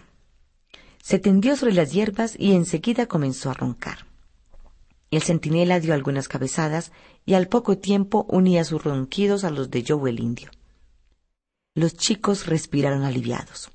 Tom se incorporó y echó a andar, pero al primer paso se produjo un chasquido en el pavimento y volvió a tenderse en el suelo. Y allí se quedaron, sin saber qué hacer hasta que notaron que el sol se ponía. Entonces Joe se despertó y llamó a su camarada, que dormía con la cabeza entre las rodillas. Vaya un centinela, furfulló el mestizo. Así es como vigilas. Espabila, que ya va siendo hora de que nos vayamos. ¿Qué vamos a hacer con el dinero que nos queda? Creo que debemos dejar aquí como otras veces, contestó el desconocido con un bostezo. Ay, no lo llevaremos cuando nos dirijamos hacia el sur. Seiscientos cincuenta dólares en plata pesan demasiado. Volveremos aquí de noche como hemos hecho, hecho otras veces. Vamos a enterrarlo es, lo mejor que podamos. El hombre atravesó la habitación, levantó una de las losas del fogón y sacó un talego en el que tintineaban las monedas. Sacó de él veinte o treinta dólares y entregó la bolsa a Joe, que ya se encontraba en un rincón haciendo un agujero en el suelo con su cuchillo. Mientras tanto, los dos muchachos en el piso superior se las prometían ya muy felices y no paraban de hacerse guiños y señas. De pronto, el cuchillo de Joe tropezó con algo. Era una caja en cuya tapa, medio podrida, había un agujero. El mestizo introdujo la mano y sacó un puñado de monedas de oro. Es dinero, exclamó asombrado. Vamos a desenterrar la caja, dijo el otro. Miró en torno suyo en busca de algún instrumento que pudiera servir para tal fin y no tardó en descubrir en un rincón el pico y la pala que semi ocultos en la brosa dejaran allí los muchachos. Joe agarró el pico que le entregaba su compañero, lo examinó con mirada crítica y murmuró algo ininteligible. Luego comenzó a usarlo. Desenterró la caja que estaba reforzada con herrajes. Por su estado se deducía que había estado largo tiempo enterrada. Aquí hay miles de dólares, compadre, dijo Joe el indio. Tengo entendido que la banda de Murrell anduvo en verano por estos lugares. Ahora ya no necesitas dar el golpe, Joe. Somos ricos. No se trata solo de un robo, dijo Joe fríamente. Es una venganza. Vete a tu casa con tu mujer y tus hijos y aguarda a que yo te avise. De acuerdo, Joe. ¿Qué hacemos con la caja? ¿La volvemos a enterrar? No, La llevaremos a mi escondite. El número dos debajo de la cruz. El otro sitio es demasiado frecuentado. De pronto yo el indio se quedó mirando las herramientas de los muchachos. ¿Quién ha podido venir aquí con esos trastos? Dijo como hablando consigo mismo. Se detuvo indeciso al pie de la escalera y después comenzó a subir peldaños con la mano puesta en el cuchillo. Los chicos se quedaron sin aliento. Ya iban a incorporarse para huir como buenamente pudieran cuando se oyó un chasquido y yo el indio se desplomó entre las tablas rotas de la escalera se incorporó lanzando un torrente de maldiciones. ¿Qué esperabas ver allá arriba? le preguntó su compadre. Si hay alguien ahí, que siga donde está. De todas formas, estoy seguro que no hay nadie. Dentro de quince minutos se hará de noche. El tipo que trajo aquí estas cosas debe estar ya muy lejos. Esta es una casa encantada, Joe. Poco después los dos hombres abandonaron la casa y se dirigieron hacia el río con su tesoro. Tom y su amigo también salieron de su escondite minutos más tarde. En cuanto se vieron fuera de la casa, corrieron hacia San Petersburgo con toda la velocidad de que eran capaces. Tom se fue a la mañana siguiente en busca de Huck. Lo encontró sentado en la borda de una chalana con los pies en el agua. Tom, estaba pensando que salvamos la vida de milagro. Menos mal que se rompió la escalera. Y también he pensado en el número dos. ¿Qué puede ser? No lo sé, Hawk. Puede que el número de una casa o de un cuarto. Sí, eso es, el de un cuarto. Solo hay dos posadas en el pueblo. De modo que pronto lo sabremos. Espérame aquí hasta que vuelva. Tom se alejó inmediatamente. Logró averiguar que en una de las posadas, la más modesta, el número dos estaba ocupada por un sujeto misterioso. El hijo del posadero le confesó que aquel cuarto estaba siempre cerrado. Cuando estuvo de vuelta, Tom contó a Hawk el resultado de su investigación. La puerta trasera de ese número dos da a un callejón sin salida que hay entre la fonda y el almacén de ladrillos. Vamos a reunir todas las llaves que podamos y en la primera noche nos plantamos allí. Algunos días después se presentó la ocasión. Tom se hizo con una linterna de hojalata y una toalla pertenecientes a su tía y se reunió con Hawk poco después de medianoche. Cerca de la posada encendieron la linterna protegiéndola con la toalla. Hawk se quedó y Tom entró en el callejón. El tiempo pasaba y Tom no volvía. Hawk comenzó a impacientarse. Se le ocurrió pensar que lo peor Tom había sido atrapado. De pronto vio un destello de luz y Tom pasó a su lado como una centella. ¡Corre, Hawk! le gritó. ¡Ponte a salvo! Hawk echó a correr tras su amigo y no pararon hasta llegar al cobertizo de un matadero que había en las afueras del pueblo. Tom le explicó lo sucedido. Probé las llaves, pero no servían. Entonces me apoyé en la puerta y ésta se abrió. Entré de puntillas y me llevé un susto de muerte. En el suelo, dormido como un tronco, con el parche en el ojo y los brazos en cruz, estaba yo el indio. Estaba borracho, con una botella de whisky a su lado. Salí disparado. Dios mío, de buena te has librado. ¿Y no viste la caja del dinero? No la vi. De momento será mejor que nos olvidemos de esa caja al menos mientras el mestizo siga en ese cuarto. De acuerdo, dijo Hawk. Vigilaré todas las noches y cuando lo vea salir, voy a buscarte y tú te encargas de hacer la otra parte del trabajo. Momentos después se separaron. Tom se fue a su casa y Hawk a vigilar la posada. Aquella noche, Tom durmió como un bendito. En la mañana del viernes recibió una noticia que lo llenó de júbilo. La familia del juez Thatcher había regresado al pueblo. Lo primero que hizo la madre de Becky fue organizar para el siguiente día la fiesta campestre durante tanto tiempo aplazada. Las invitaciones se hicieron aquella misma tarde. Llegó al fin la mañana del sábado y los excursionistas se reunieron en casa del juez. Era costumbre que las personas mayores no acudiesen a estas fiestas, dejando el cuidado de los niños a señoritas y jóvenes veinteañeros. La barcaza de transporte, alquilada para la ocasión, aguardaba en el embarcadero y a poco la comitiva ocupaba la calle principal con sus cestas y provisiones. Sid, enfermo, se quedó en casa al cuidado de Mary. Antes de partir, la señora Thatcher dijo a Becky Como volveréis muy tarde, será mejor que te quedes a pasar la noche con alguna niña que viva cerca del embarcadero. Me quedaré en casa de Susie Harper, mamá. Poco después, ya camino del embarcadero, Tom dijo a la niña En lugar de ir a casa de Susie, podemos hacer una visita a la viuda de Douglas. Tiene montañas de helados de toda clase. A Becky le pareció una excelente idea. El barco de transporte echó las amarras tres millas más abajo del pueblo. En un momento, el bosque y los altos peñascales se llenaron de risas y gritos. Dos horas más tarde, después del almuerzo, alguien propuso ir a la cueva. Todo el mundo estaba dispuesto. Se pusieron en marcha monte arriba con paquetes de bujías.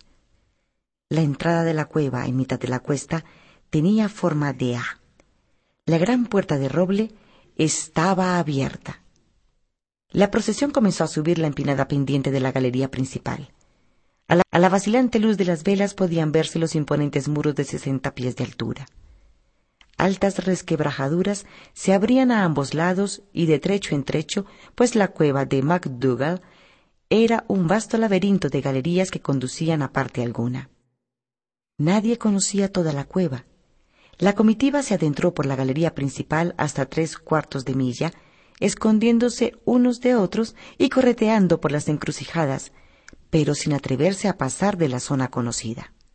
Poco a poco fueron regresando todos los grupos a la entrada de la cueva, cubiertos de goterones y manchados de barro, pero felices por lo mucho que se habían divertido. Era ya de noche, y el barco llevaba un buen rato llamándoles. Hawk estaba ya vigilando cuando las luces del vapor pasaron frente al muelle. Cuando dieron las once, las calles de San Petersburgo estaban desiertas. A las once y media seguía sin ocurrir nada. Empezaba a tener sueño. De pronto oyó un ruido y dio un salto hacia el rincón del almacén de ladrillos. La puerta del callejón se abrió y dos hombres pasaron ante Hawk. Uno de ellos llevaba un pesado bulto bajo el brazo. La caja del dinero, sin duda. Salió de su escondrijo y siguió a los dos hombres. A la salida del pueblo, tomaron la senda que conducía al monte Cardiff. Pasaron junto a la casa del galés a mitad de la cuesta y continuaron hasta la cima. El estrecho sendero seguía entre matorrales, por lo que Hawk los perdió de vista. Corrió en vista de que ahora no podían verle.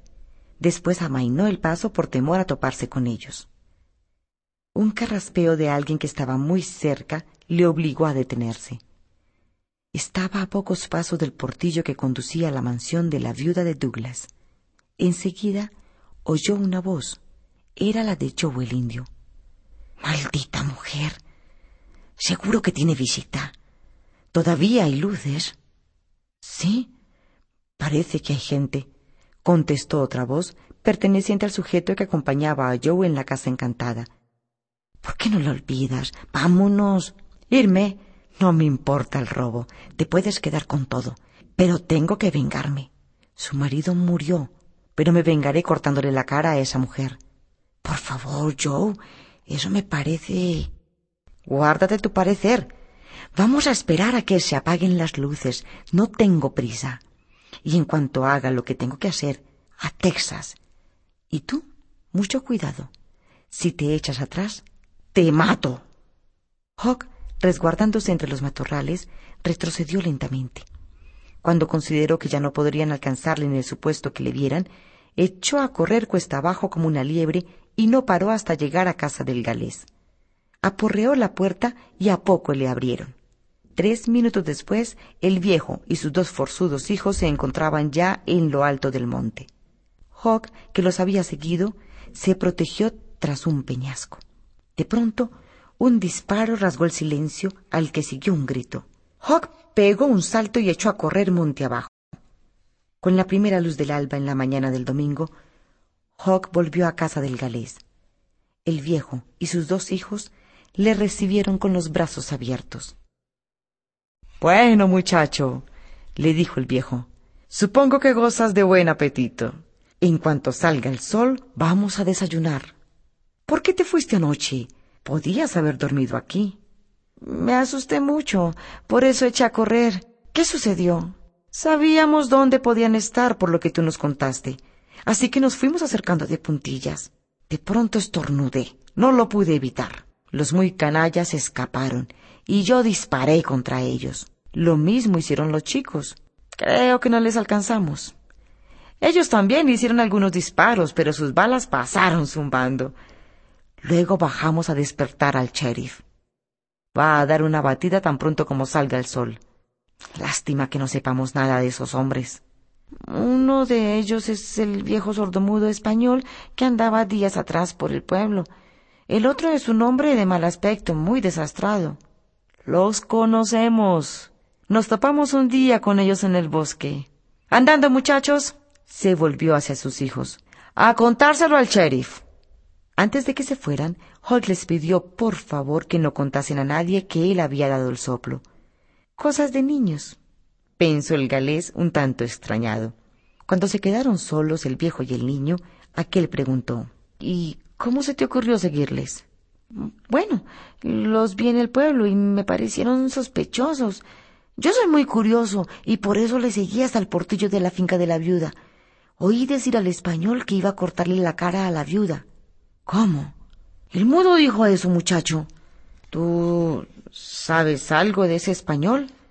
¿De qué tienes miedo? Yo no voy a hacerte daño, confía en mí, Hawk. Hawk miró un instante los ojos sinceros del galés, luego dijo, No es español, es yo, el indio. El galés saltó en su silla. Repuesto de la sorpresa, se sentaron a la mesa para desayunar. El viejo, prosiguiendo la conversación, dijo que él y sus hijos habían recogido un bulto en el lugar donde estuvieron apostados los bandidos, herramientas de las que solían utilizar los ladrones. Hawk disimuló como buenamente pudo la profunda satisfacción que le produjo esta noticia. Así, pues la caja del tesoro continuaba oculta en el número dos. Cuando acababan de desayunar, llamaron a la puerta. Hawk corrió a esconderse. El galés franqueó la entrada a un grupo de señoras y señores al frente del cual estaba la viuda de Douglas. La noticia se había propagado. La viuda expresó su agradecimiento al viejo por lo que había hecho él y sus hijos. Hay otro a quien tiene que estar más agradecida que a nosotros, dijo el galés, pero no quiere que mencione su nombre. Él fue quien nos avisó. Aquella mañana fueron todos a la iglesia muy temprano, pese a que no había escuela dominical en tiempo de vacaciones. Terminado el sermón, a la salida de la iglesia, el juez Thatcher se acercó a la madre de Joe Harper. Mi Becky sigue durmiendo, sin duda, le dijo. Supongo que anoche se acostaría muy cansada. ¿Su Becky? Sí, contestó el juez. ¿Acaso no ha pasado la noche en su casa? No, señor. Becky no está en mi casa. La esposa del juez, que se encontraba junto a su marido, palideció. En aquel momento pasaba la tía de Tom hablando con unas amigas. Se acercó a un grupo de señoras. Mi Tom no apareció, dijo. Me figuro que habrá dormido en casa de algunos de ustedes. Pero nadie había visto a Tom. Tía Polly se echó a llorar. Se interrogó a niños e instructores. Unos y otros contestaron que no habían notado la falta de ninguno de los dos rapaces durante el viaje de vuelta un muchacho apuntó la posibilidad de que se hubieran extraviado en el interior de la cueva. La alarma cundió por todo el pueblo. Doscientos hombres se dirigieron hacia la caverna. Aquella noche, Hawk cayó enfermo en casa del galés. Le obligaron a guardar cama. Tenía fiebre muy alta y una gran postración. El pueblo entero se quedó en vela durante toda la noche. Las únicas noticias que llegaban del monte era que se necesitaban más velas y alimentos. Pasaron tres días y tres noches y el pueblo perdió toda esperanza de hallar con vida a los dos niños extraviados en el interior de la cueva. Tom y Becky visitaron con los demás excursionistas los lugares más conocidos de la caverna, salas y galería bautizadas con nombres como la catedral, el salón y otros por el sitio. Después se internaron solos por un sinnúmero de pasadizos con las velas en alto para leer fechas y nombres con que otros habían dejado constancia de su paso por la caverna. escribieron sus nombres con el humo de una vela y siguieron adelante. Poco después llegaron a una pequeña cascada, algo así como un Niágara en miniatura. Tom vio que ocultaba una especie de escalera natural dentro de dos muros, y decidieron avanzar por allí. Tras ellos dejaron algunas marcas en el muro hechas con el humo de las velas para que les sirviesen de guía cuando regresasen. Poco a poco se fueron adentrando en las inexploradas profundidades del laberinto. Llegaron a una caverna donde las estalactitas se unían a las estalagmitas, formando fantásticas columnas. Más tarde fueron a parar a una gran cámara abovedada de cuyo techo colgaban grandes ristras de murciélagos. Asustados por la luz de las velas, los murciélagos bajaron en gran número. Tom, sin pérdida de tiempo, cogió a Becky de la mano y se metieron por una abertura próxima que daba a un largo pasadizo. Al final del mismo, Becky se detuvo. Ya no se oye a los demás, dijo. Hace mucho tiempo que no los oigo. Será mejor que volvamos con ellos. ¿Te acordarás del camino, Tom? Creo que daré con él. Pero tendremos que dar un rodeo para evitar a los murciélagos.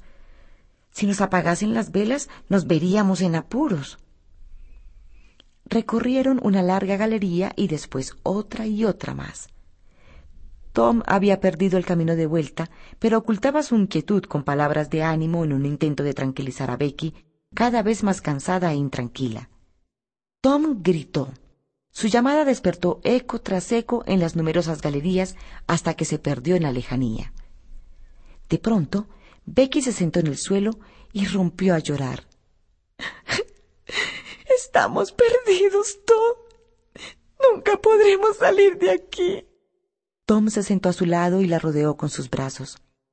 La consoló lo mejor que pudo, asegurándole que, de un momento o de otro, saldrían de allí y de nuevo se pusieron en marcha, sin ningún rumbo. Les rendía el cansancio, pero sentarse equivalía a invitar a la muerte. Era preciso andar y andar. Al fin no pudieron dar un paso más y se sentaron en el suelo. Becky se durmió enseguida. Cuando al cabo de una hora despertó, dijo Ojalá no me hubiera despertado nunca. He tenido un sueño tan maravilloso se levantaron para proseguir la marcha. Poco después hallaron un manantial y Tom dijo que era hora de tomarse otro descanso. Becky dijo que tenía hambre y el muchacho sacó algo del bolsillo. Un pedazo de tarta que había separado de la merienda. Es nuestro pastel de bodas, Tom. bromeó Becky. Lo partieron en dos mitades y completaron el festín con agua del manantial. Tom se armó de valor para decir a la niña que debían quedarse allí junto al manantial donde había agua para beber y porque ya solo les quedaba un cabito. Becky dirigió una mirada de angustia a la vela que había fijado a una roca con un poco de barro. Nos buscarán, dijo Tom. Seguro que nos están buscando. Poco después se consumía la vela y quedaban en la más completa oscuridad. Las horas seguían pasando y el hambre los atormentaba de nuevo. De pronto, oyeron un grito muy distante. Tom lanzó otro grito y los dos niños se echaron a andar a tientas en aquella dirección. ¡Son ellos! exclamó Tom. ¡Ya vienen, Becky! ¡Estamos salvados! La galería por la que avanzaban estaba llena de hoyos. Llegaron al borde de uno y tuvieron que detenerse. Tom se tumbó introdujo el brazo y no tocó fondo. Podía tener una vara de profundidad o cien varas. Regresaron al manantial. El tiempo seguía pasando. Volvieron a dormir y a despertar, famélicos y desesperados. A Tom se le ocurrió explorar alguna de las galerías que había por allí cerca. Sacó del bolsillo la rueda de la cometa, ató el extremo de la cuerda a un saliente del muro y él y Becky avanzaron a tientas, soltando el hilo conforme se alejaban. A los pocos pasos se encontraron con un corte vertical. Don se tumbó, introdujo el brazo en el agujero y se fue arrastrando hasta el muro para palpar toda la cortadura.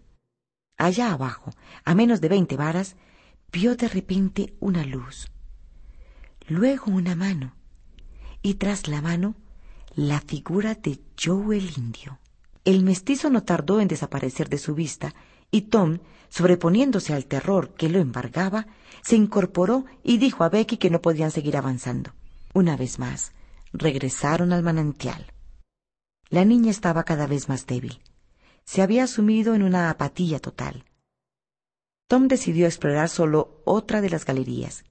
Dio un beso a Becky y se alejó llevando la cuerda cuerda de la mano. Pasó la tarde del martes y llegó el crepúsculo. Tom y Becky seguían sin aparecer. La mayor parte de las brigadas de rescate ya habían abandonado la búsqueda. La madre de Becky había caído enferma. Los cabellos grises de tía Polly se habían vuelto completamente blancos. Pasada la medianoche, el frenético repiqueteo de las campanas de la iglesia puso en pie a todo el vecindario. En un momento las calles se llenaron de gente que gritaba Ya han aparecido. lo han encontrado. El vecindario, en grupos, salió a recibirlos. Tom y Becky venían en un coche descubierto tirado por numerosos vecinos. La multitud no cesaba de aclamarles. Fueron conducidos a casa del juez Thatcher, por donde desfiló todo el pueblo. Tía Polly y la mujer del juez estaban radiantes de alegría. Tom Sawyer, tendido en un sofá, contó la historia de la increíble aventura terminándola con el relato de cómo dejó a Becky y se fue a recorrer una galería hasta que se le acabó la cuerda. Y cuando ya estaba a punto de volverse atrás, descubrió un puntito de luz muy remoto. Dejó la cuerda y se arrastró hasta allí. Era una pequeña grieta que daba al exterior de la caverna. Sacó la cabeza y los hombros por el estrecho agujero y vio el Mississippi a plena luz del día. Volvió junto a Becky, y cuando la niña vio el puntito de luz estuvo a punto de desmayarse de felicidad. Antes del amanecer, fue un grupo de vecinos a la cueva para dar la feliz noticia al juez Thatcher y a los hombres que aún permanecían con él. Tom y Becky estuvieron postrados en cama durante dos o tres días. Tom supo que su amigo Hawk se encontraba enfermo y guardaba cama en casa de la viuda de Douglas. También se enteró de lo sucedido en el monte Cardiff así como que el cadáver del compadre de Joe, el indio, había sido encontrado junto al embarcadero. Sin duda se había ahogado al intentar huir. Un par de semanas después de haber salido de la caverna, fue Tom a visitar a Huckleberry Finn. Como la casa del juez le cogía de camino, también se le ocurrió visitar a Becky. El juez, que estaba con algunos amigos, comentó que en lo sucesivo nadie volvería a perderse en la cueva ya que había hecho forrar la puerta con chapas de acero y poner tres cerraduras de las que él guardaba las llaves. Tom, blanco como el papel, musitó Señor juez, yo el indio está en la cueva. No tardó en cundir la noticia. El juez y una multitud de curiosos se trasladaron al lugar de los hechos. Cuando abrieron la puerta se ofreció a sus ojos un espectáculo horrendo. Joe el indio estaba tendido en el suelo, muerto, con la cara pegada a una juntura de la puerta. Fue enterrado cerca de la entrada de la inmensa caverna. Al día siguiente del entierro, Tom fue en busca de Hawk y lo llevó a un lugar apartado. Hawk, le dijo, el dinero de la caja no estuvo nunca en el número dos. Está en la cueva. Los ojos de Hawk se iluminaron. Poco después de mediodía, los dos amigos se pusieron en marcha a bordo de un pequeño bote que les prestó un vecino. Llevaban consigo cuerdas, alimentos y todo lo preciso para llevar a feliz término su empresa. Los muchachos penetraron en la cueva por el boquete a través del cual se había salvado Becky y Tom dos semanas antes.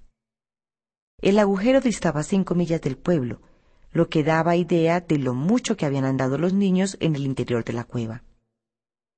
Cuando Tom y su amigo llegaron al final del túnel, ataron las cuerdas a una roca y siguieron avanzando a la luz de las velas. Poco después llegaban al manantial. Siguieron adelante y entraron en la galería explorada por Tom hasta que llegaron al borde del agujero donde había visto a Joe el indio. Tom bajó el primero, haciendo huecos en la arcilla para que sirviera de peldaños. Una vez abajo, encontraron junto a una roca una yacija de mantas extendidas en el suelo, huesos de pollo y alguna corteza de tocino. Pero ni rastro de la caja. En un rincón, junto a una peña, El suelo era blando, arcilloso. Escarbaron allí hasta dar con unas tablas. Las levantaron. Ocultaban una grieta natural que se extendía por debajo de la roca. Tom penetró en la oquedad, se deslizó por debajo de la roca y dobló una esquina. Allí estaba la caja del dinero. En vista que la caja pesaba en exceso para cargar con ella, metieron las monedas en dos sacos que llevaban para tal fin, y poco después se encontraban de nuevo al aire libre.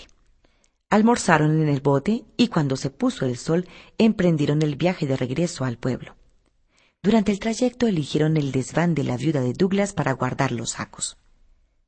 Desembarcaron de noche. Hawk dijo a Tom que le aguardase, que iba a coger el carrito de Benny Taylor. Regresó un minuto después. Cargaron los sacos en el vehículo y los taparon con unos trapos. Cuando pasaban frente a la casa del galés, éste salió a la puerta.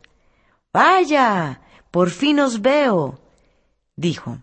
Acompañadme, chicos. Nos están esperando. Yo llevaré el carro. ¿Qué diablos lleváis ahí? Metal viejo. Era de esperar. Todos los chicos de este pueblo andan siempre buscando metales para venderlos en la fundición. Andando. Los aguardaban con impaciencia, en efecto. El salón estaba profusamente iluminado y toda la gente importante de San Petersburgo estaba allí. Los Harper, los Thatcher, los Rogers, tía Polly, Mary y Sid. La viuda de Douglas los llevó a una habitación donde los muchachos se lavaron y pusieron dos trajes nuevos pertenecientes al nuevo guardarropa de Huck. Pocos minutos después, todos los invitados de la viuda estaban sentados a la mesa para cenar. Mr. Jones, el galés, pronunció un discurso en el que reveló su gran secreto de la participación de Hawk en la aventura. La viuda de Douglas, emocionada, dijo que pensaba dar albergue y educación a Huckleberry Finn hasta que pudiera ganarse la vida. Tom aprovechó la ocasión. Hawk no necesita su protección, señora, dijo. Hawk es rico. Esperen un minuto. Salió corriendo del comedor y poco después regresó con los dos sacos del dinero derramó el montón de monedas sobre la mesa y dijo La mitad pertenece a Hawk y la otra mitad es mía. Todos se quedaron sin aliento. Mr. Jones dijo Pensaba yo que mi secreto iba a causar sorpresa, pero ahora veo que, para sorpresa, lo que nos han dado estos muchachos con su tesoro. La inesperada fortuna de Tom y Hawk produjo una intensa conmoción en el pueblecito de San Petersburgo. Tan enorme suma en dinero contante parecía cosa increíble. Se habló de ella, se soñó con ella, se le magnificó hasta que una insana excitación llegó a perturbar la cabeza de más de un vecino. Todas las casas encantadas de San Petersburgo y de los pueblos cercanos fueron revisadas tabla por tabla y arrancados y analizados los cimientos piedra por piedra en busca de ocultos tesoros. Y no por chicuelos, sino por hombres muy serios y graves, nada románticos. Dondequiera que Tommy Hawk se presentaban, eran agasajados, despertaban la admiración general y eran contemplados con embelecimiento.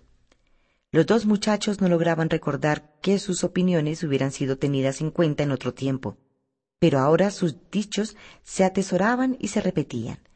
Todo cuanto hacían parecían ser considerado como notable. Era evidente que habían perdido el poder de hacer o decir cosas vulgares y triviales. Además, se escudriñó en su historia pasada y se descubrieron en ella señales de rara originalidad. El periódico de la localidad publicó bosquejos biográficos de los dos, chicos. La viuda de Douglas colocó el dinero de Hawk al seis por ciento y otro tanto hizo el juez Thatcher con el de Tom, a instancias de tía Polly. Cada uno de ellos tenía ahora una renta que era simplemente prodigiosa un dólar por cada día hábil de la semana durante todo el año y medio dólar los domingos. Era precisamente lo que le habían prometido, aunque nunca conseguía recaudarlo. Un dólar y cuarto por semana bastaba para mantener, alojar y pagar la escuela a un muchacho en aquellos inocentes días de antaño y hasta para vestirlo y lavarlo por añadidura. El juez Thatcher había formado un alto concepto de Tom. Decía que un muchacho como otro cualquiera no hubiera logrado sacar a su hija de la cueva. Cuando Becky le contó muy confidencialmente cómo Tom se había hecho cargo del castigo que le correspondía a ella en la escuela, el juez se emocionó visiblemente. Y cuando ella trató de disculpar la gran mentira que había dicho, Para evitarle aquel pabuleo y echárselo a él a cuestas, el juez dijo con gran entusiasmo que era aquella una noble, una generosa, una magnánima mentira, una mentira que le permitiría mantener alta la frente y pasar dignamente la historia junto con la tan poderada veracidad de Jorge Washington acerca del hacha. Becky pensó que su padre no había parecido nunca tan alto y magnífico como cuando, paseándose por la habitación y empinándose a cada instante, decía estas cosas. Salió a escape y fue a contárselo a Tom. El juez Thatcher esperaba ver a Tom algún día hecho un gran abogado o un gran militar. Dijo que pensaba ocuparse para que el chico fuera admitido en la Academia Militar Nacional y después enseñado en la mejor escuela de derecho del país para que estuviera así en disposición de seguir cualquiera de las dos carreras o ambas. La riqueza de Huck Finn y el hecho de estar bajo la protección de la viuda de Douglas le introdujeron en la buena sociedad, o mejor dicho, le arrastraron a ella y le metieron dentro de un empellón. Sus sufrimientos entonces fueron casi superiores a sus fuerzas. Los criados de la viuda le tenían limpio y acicalado, peinado y cepillado. Le acostaban todas las noches entre antipáticas sábanas que no tenían ni una mota, ni mancha que pudiera él apretar contra su corazón y reconocerla como amiga. Tenía que comer con tenedor y cuchillo. Tenía que usar plato, copa y servilleta. Tenía que estudiar en un libro. Tenía que ir a la iglesia. Tenía que hablar con tal corrección que el lenguaje se volvió insípido en su boca. De cualquier lado que se volvía, las rejas y grilletes de la civilización le cerraban el paso y le ataban de pies y manos. Durante tres semanas soportó heroicamente sus angustias y un buen día desapareció.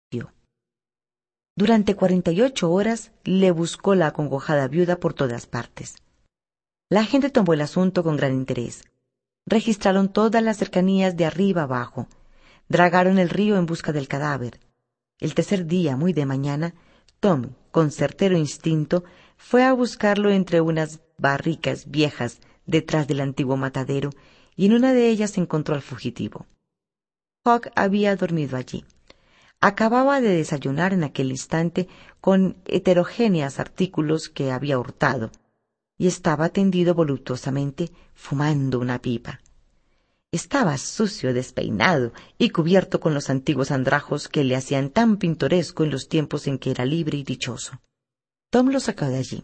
Le contó los trastornos que había causado y trató de convencerle para que volviera a casa.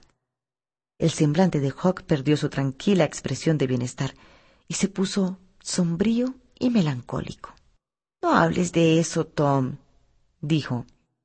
Ya he hecho la prueba y no marcha, no marcha, Tom. No es para mí. No estoy hecho a eso.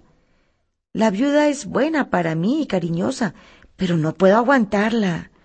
Me hace levantar a la misma hora justa todas las mañanas. Hace que me laven y me peinen y cepillen hasta sacarme chispas. No me deja dormir ni en el cobertizo de la leña. Tengo que llevar esa condenada ropa que me estrangula. Tom, parece que no deja entrar el aire y es tan condenadamente fina que no puedo sentarme ni tumbarme ni echarme a rodar. Hace ya años. Me parece que no me dejo resbalar por la entrada de un sótano. Tengo que ir a la iglesia y sudar y sudar. Odio aquellos sermones latosos Allí no puedo cazar una mosca ni mascar tabaco, y todo el domingo tengo que llevar puestos los zapatos.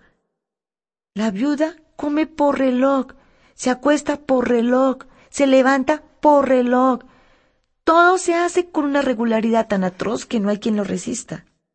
Pues mira, Hawk, todo el mundo hace lo mismo. Eso no cambia nada, Tom. Yo no soy todo el mundo y no puedo soportarlo. Es horrible estar atado así y la comida le viene a uno demasiado fácilmente. De esa manera no me atrae. Debo pedir permiso para ir a pescar y para ir a nadar. En fin, debo pedir permiso para hacer cualquier cosa. Además, tengo que hablar tan correctamente que se me quitan las ganas de abrir el pico. Y todos los días tengo que subirme al desván a maldecir un rato para quitarme el mal gusto de la boca. Si no, me moriría, Tom. La viuda no me deja fumar ni dar gritos, no me deja bostezar ni estirarme, ni que me rasque delante de la gente. Y después prosiguió con una explosión de cólera y sentimiento. Y maldita sea mi suerte. No para de rezar con todo el tiempo. Nunca vi una mujer igual. Tenía que largarme, Tom. No había otro remedio. Y además iba a empezar la escuela. Yo tenía que ir. Y eso no puedo sufrirlo. Mira, Tom, ser rico no es lo que se dice por ahí. No es más que preocuparse de angustiarse y sudar y más sudar y querer uno morirse cuanto antes. En cambio, esta ropa es de mi gusto. Y esta barrica es de mi gusto. Y no estoy por dejarlas. Nunca me hubiera yo visto en estas dificultades si no hubiera sido por aquel dinero. Anda, toma mi parte para ti y me das diez centavos de vez en cuando, pero no muy a menudo, porque no me gustan las cosas que no le cuesten a uno conseguirlas. Y vas y le hablas a la viuda por mí para que me deje tranquilo. Oh, ya sabes que no puedo hacer eso. No está bien.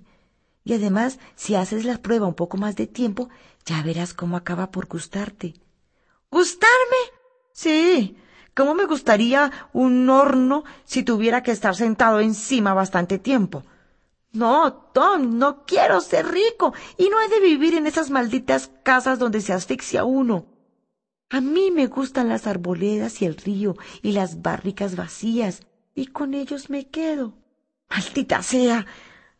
Ahora que ya teníamos escopetas y la cueva y todo arreglado para ser bandoleros, viene esta condenada tontería y los tropea todo. Tom vio su oportunidad.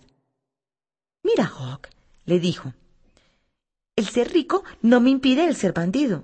¿No? ¿Lo dices de veras? ¿Es en serio, Tom? Tan en serio como estoy aquí sentado. Pero mira, Hawk, no podemos admitirte en la pandilla si no eres una persona respetable, ¿sabes? La alegría de Hawk se extinguió. ¿No me podéis admitir, Tom? ¿Cómo me dejaste ser pirata? No es lo mismo.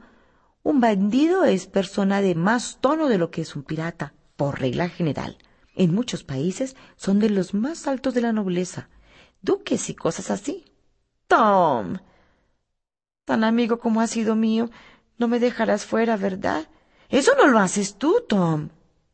Hawk, yo no quisiera. Pero ¿qué diría la gente? Pues diría, ah, la pandilla de Tom Sawyer. Hay en ella personas de malos antecedentes. Y eso lo dirían por ti, Hawk. A ti no te gustaría y yo no quiero que lo digan. Hawk permaneció callado largo rato. En su mente se libraba una batalla. Finalmente dijo, Bueno, pues me volveré con la viuda por un mes y probaré de nuevo a ver si puedo llegar a aguantarlo siempre que tú me dejes entrar en la pandilla. Muy bien, trato hecho, Hawk. Vente conmigo, compadre, y yo pediré a la viuda que te afloje una miaja. ¿De veras, Tom? Muy bien. Si afloja un poco en las cosas que me cuestan más trabajo, fumaré a escondidas y juraré a solas y saldré adelante o reventaré. ¿Cuándo vas a armar la pandilla para hacernos bandoleros? Enseguida.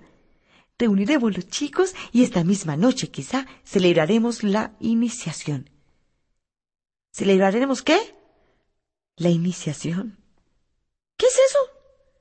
Es jurar que nos hemos de defender unos a otros y no decir nunca los secretos de la pandilla, aunque le hagan a uno picadillo, y matar a cualquiera con toda su familia si hace daño a alguno de nosotros. Eso es divertido.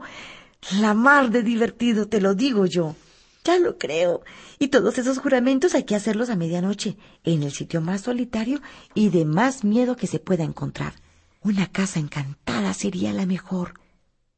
Pero ahora están todas hechas escombros. Bueno, pero con hacerlo a medianoche vale. Sí, vale. Y hay que jurar sobre un ataúd y firmarlo con sangre. No hay nada semejante. Vamos, si es un millón de veces mejor que piratear. No me voy a apartar de la viuda hasta que me pudra, Tom. Y si llego a ser un bandido de los de rompe y rasga, y todo el mundo habla de mí, me parece que va a sentirse orgullosa de haberme sacado del fango. Y así termina esta historia, por no ser más que la historia de un niño, debe terminar aquí. La narración no podría ir más allá sin transformarse en la historia de un hombre. Cuando se escribe una novela sobre personas mayores, se sabe exactamente dónde terminar, en el matrimonio. Pero cuando se escribe sobre la gente menuda, la novela debe terminar donde buenamente se pueda. La mayoría de los personajes que actúan en esta historia viven y llevan una vida próspera y feliz.